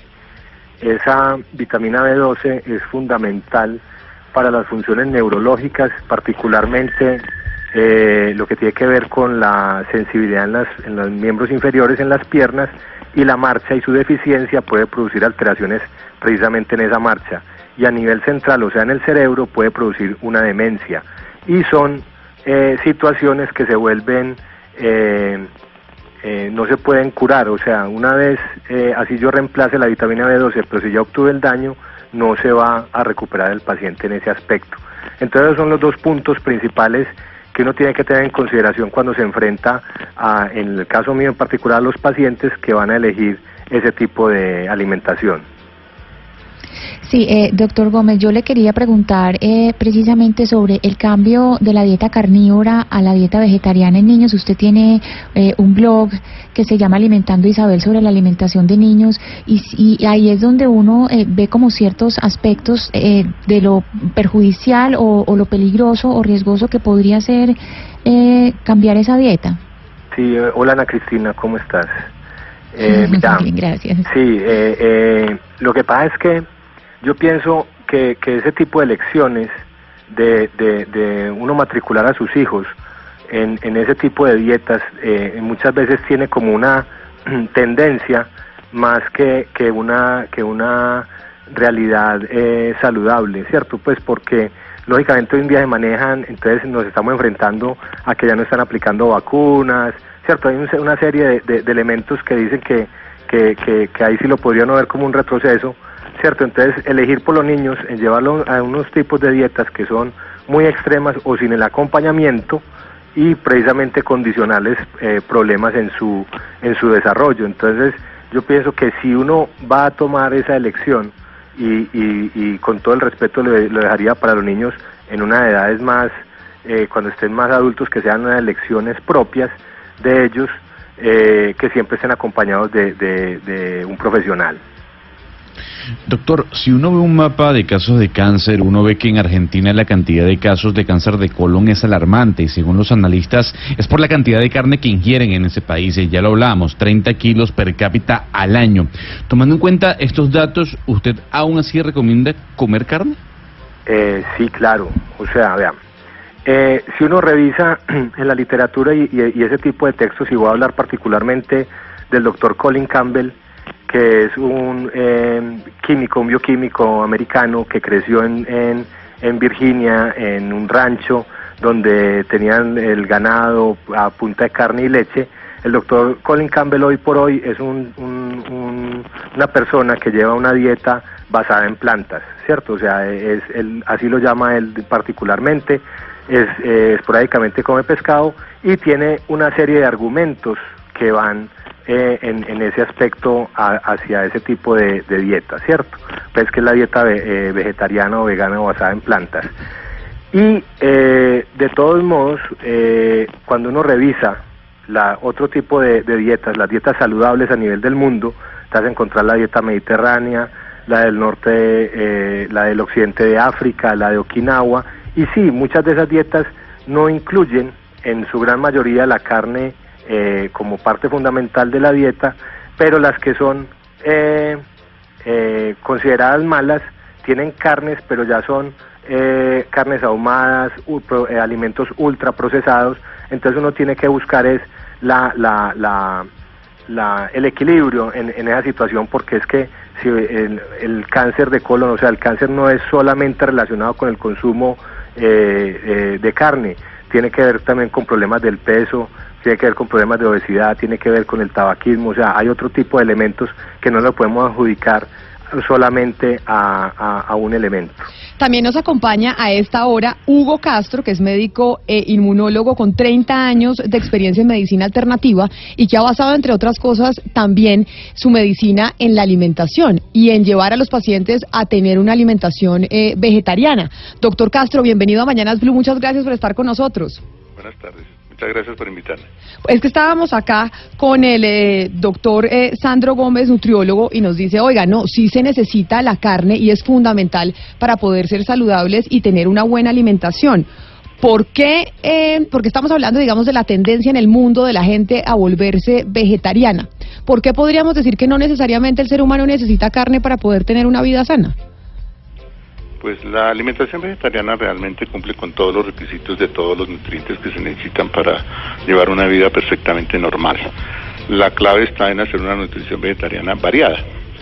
La, la nutrición vegetariana monótona, por ejemplo, una persona que dice que come solo papa y, y arroz, pues no está nutriéndose bien, pero sí come frutas, cereales, verduras, leguminosas y varía dentro de esos cereales, de esas frutas, esas leguminosas, obtiene todos los elementos desde los aminoácidos esenciales hasta los glúcidos, eh, todos los eh, lípidos, todo lo que se necesita está en la alimentación vegetariana. Pero entonces cuando el doctor eh, Prat, que nos- cuando el doctor Gómez Maquet nos dice, oiga, es que por ejemplo, cuando usted deja de comer carne, tiene una reducción en la vitamina B12 que no se la reemplaza absolutamente nadie.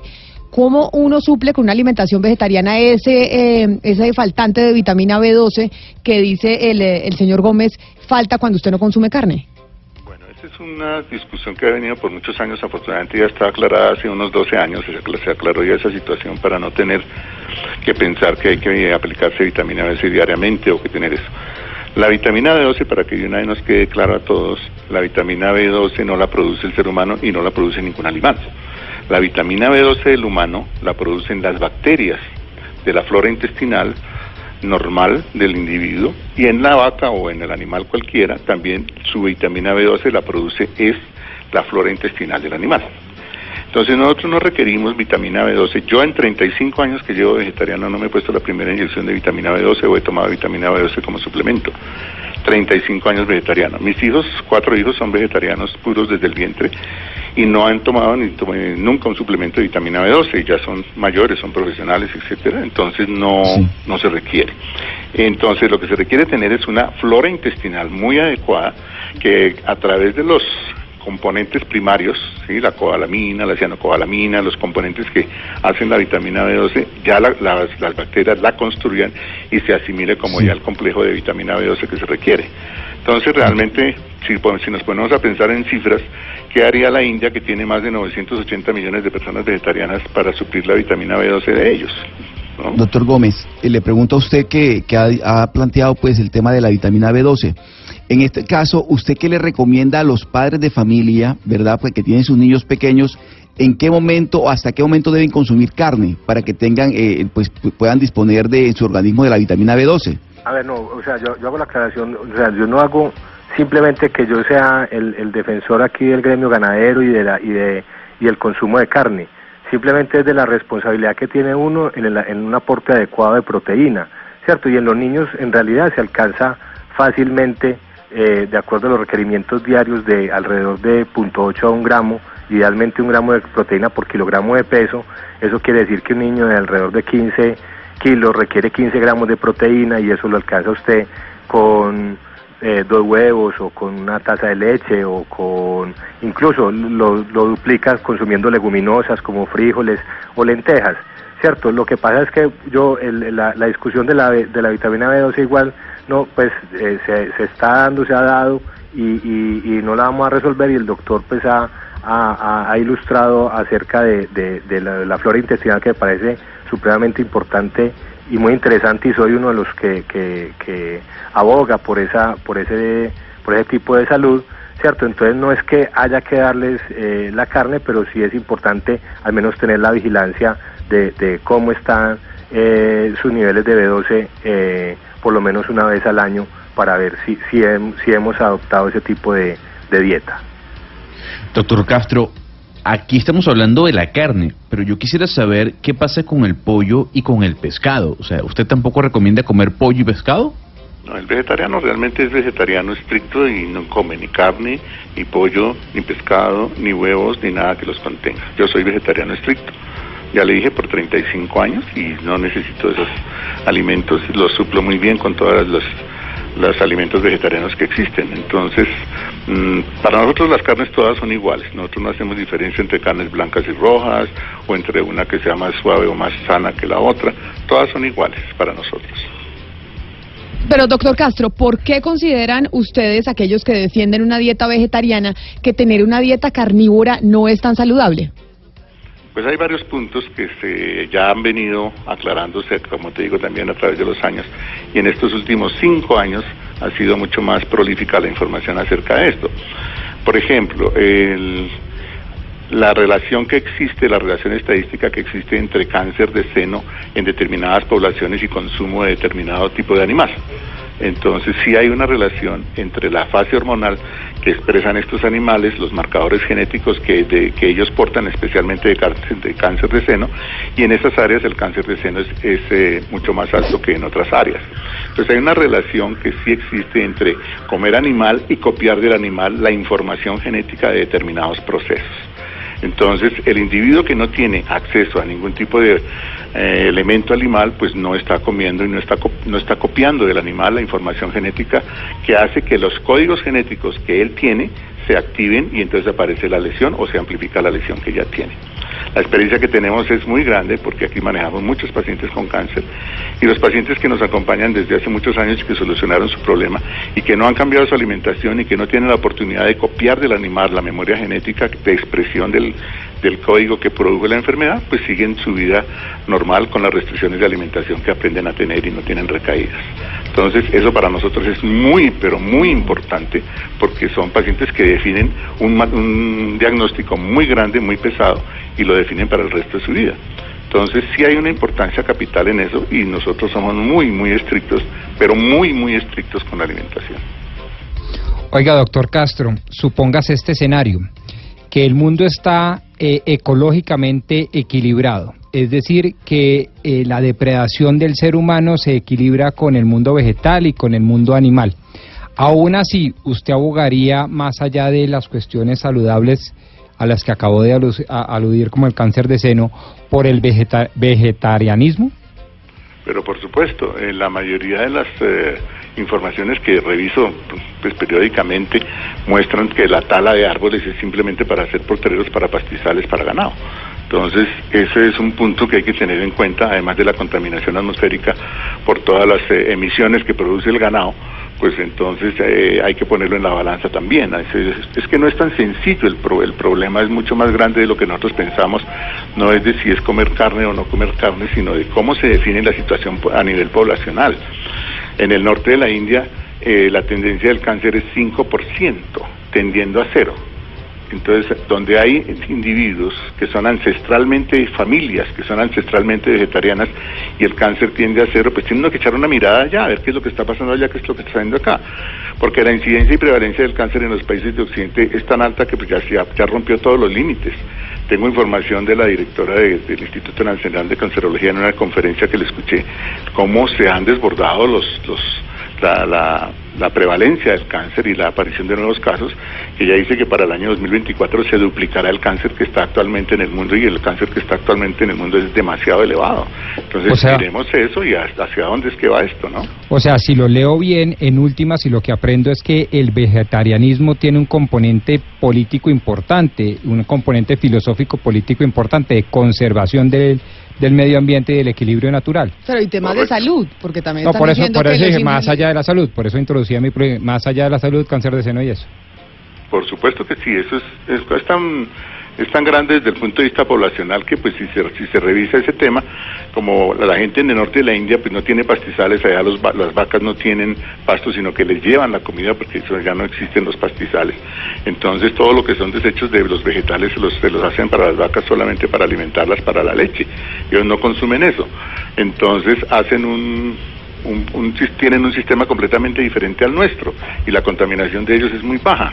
Entonces, esa contaminación y no comer elementos de origen animal de los que se copia la información de las enfermedades existentes ya como en memoria genética, pues entonces por eso es la incidencia tan baja de cáncer en esa zona.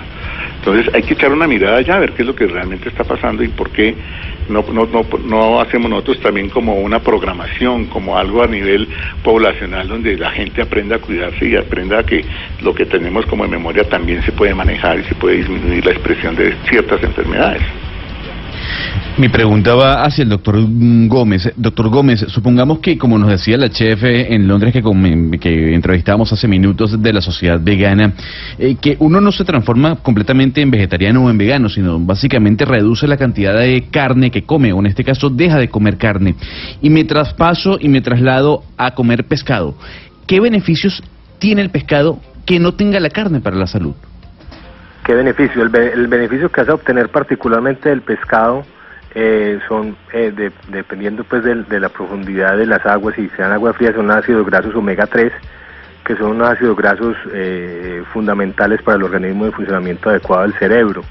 Sí, tienen un efecto antiinflamatorio, eh, que ayudan en, en condiciones eh, crónicas como la artritis, en fin, tiene pues un- uno- unos grandes eh, beneficios.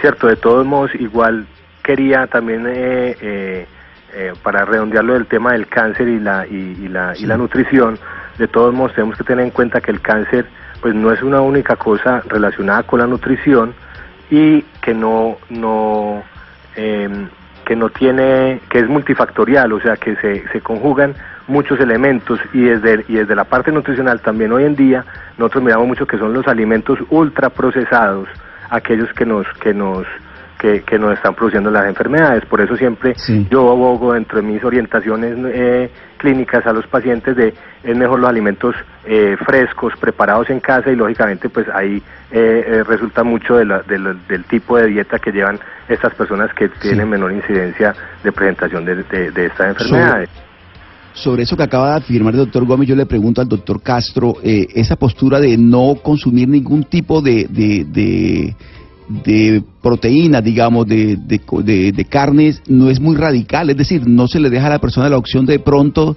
de vez en cuando, comer algo de carne, ¿no hace falta? No, esto tiene la ley del todo nada, o sea, uno es vegetariano o no es, o sea, normalmente la experiencia nos ha hecho ser cada vez mucho más eh, exigentes, ¿no?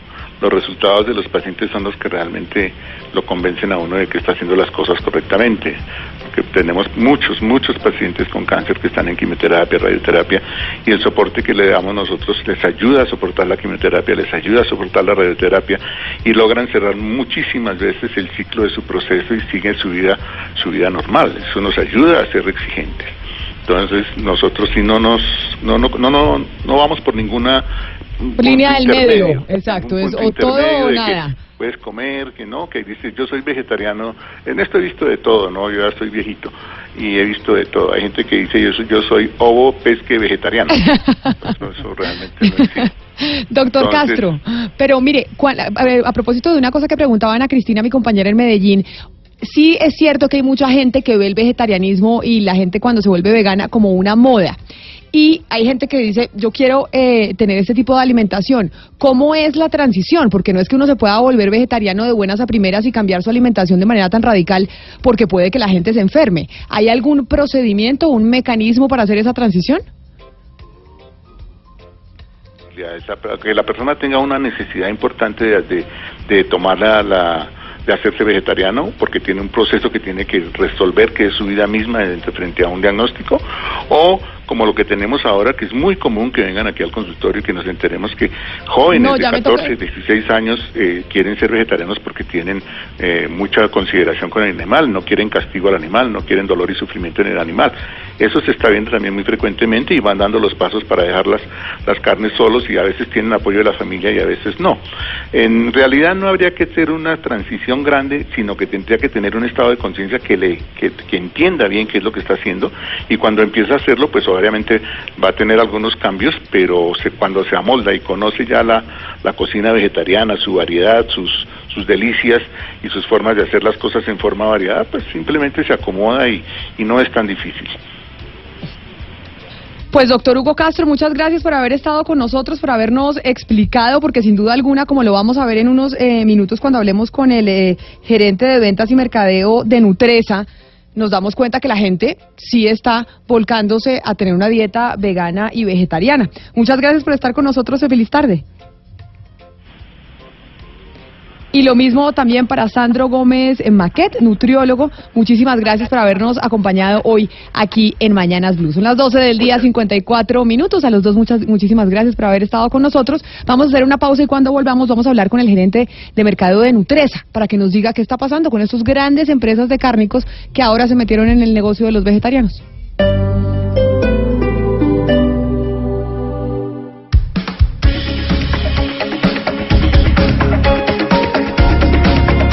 Antes de irnos con eh, las carnes y la gente que está vendiendo eh, ahora productos vegetarianos, Natalia Lascano, ayer le teníamos otra marca, ahora Natalia Lascano le va a recomendar una ¿Vamos a ser distinta. infieles? Sí, No puede ser. va a ser infiel, Pombo. Acá le van a recomendar otra marca para que usted vaya haciendo pues su abanico y vaya escogiendo. Natalia, ¿dónde anda?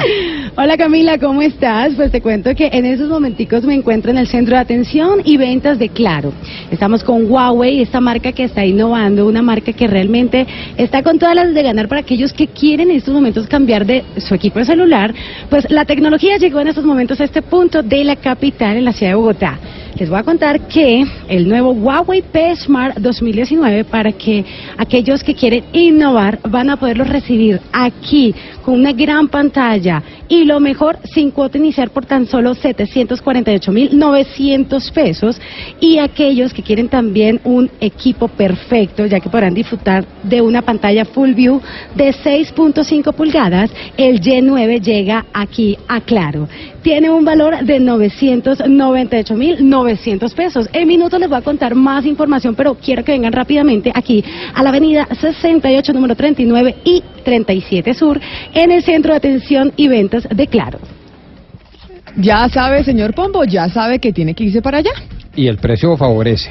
Hoy el precio favorece. Sí, sí, sí. Va haciendo usted su, eh, su escogencia, su ranking, de- preparándose para lo que le va a regalar a la señora 12 del día, 56 minutos y vamos y vamos eh, con oyentes en unos minutos.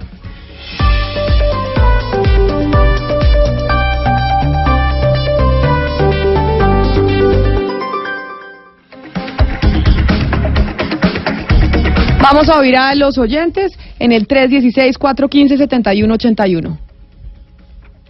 En Mañanas Blue los escuchamos. Camila, buenas. Buenas, si el, el señor está diciendo que, que es vegano, entonces si es vegano, ¿por qué tiene hijos? No, le entendí la pregunta al oyente. Que si es vegano, ¿por qué tiene hijos? ¿Se le entendí Sí, bien? pues no sé, no entendí. O volvamos, vamos a escucharlo. Camila, buenas.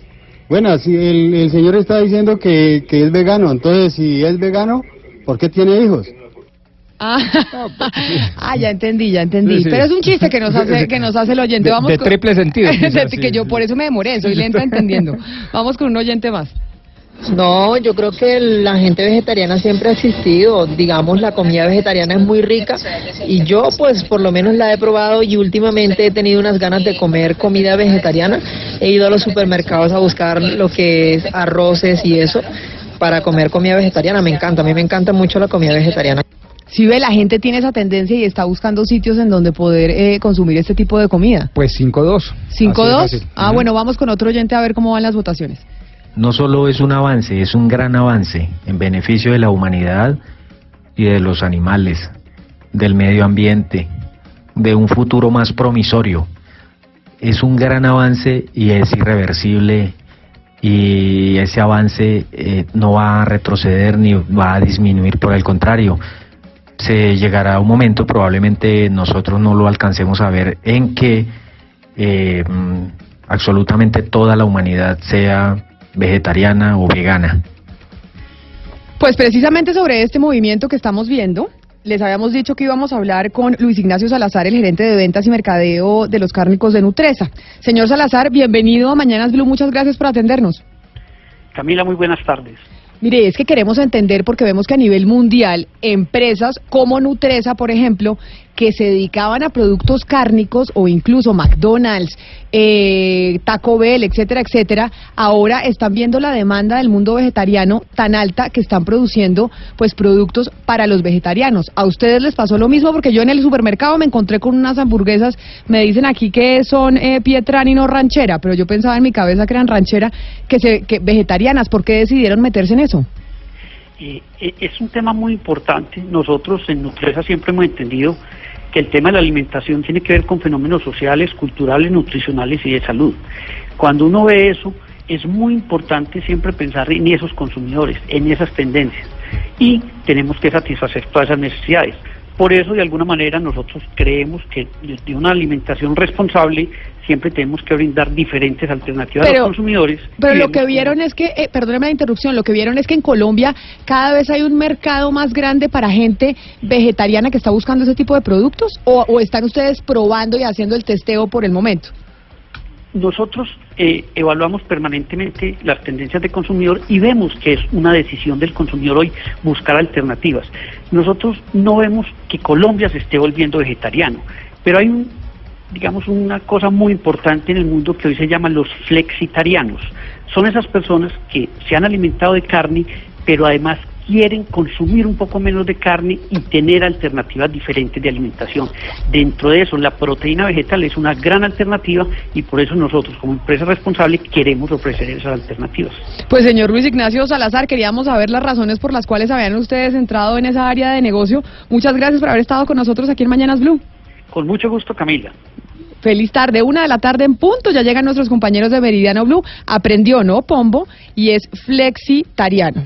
O sea, el flexitariano, eso Oscar, es todo o nada. exacto, eso- eso de o sea, eso no flexitariano, el doctor Castro no lo permite. O usted es vegetariano o no es vegetariano, pero eso de ovo lácteo o pesquetariano y no sé qué, eso no. una de la tarde en punto, los dejamos con nuestros compañeros de Meridiano Blue. Este sábado en el radar.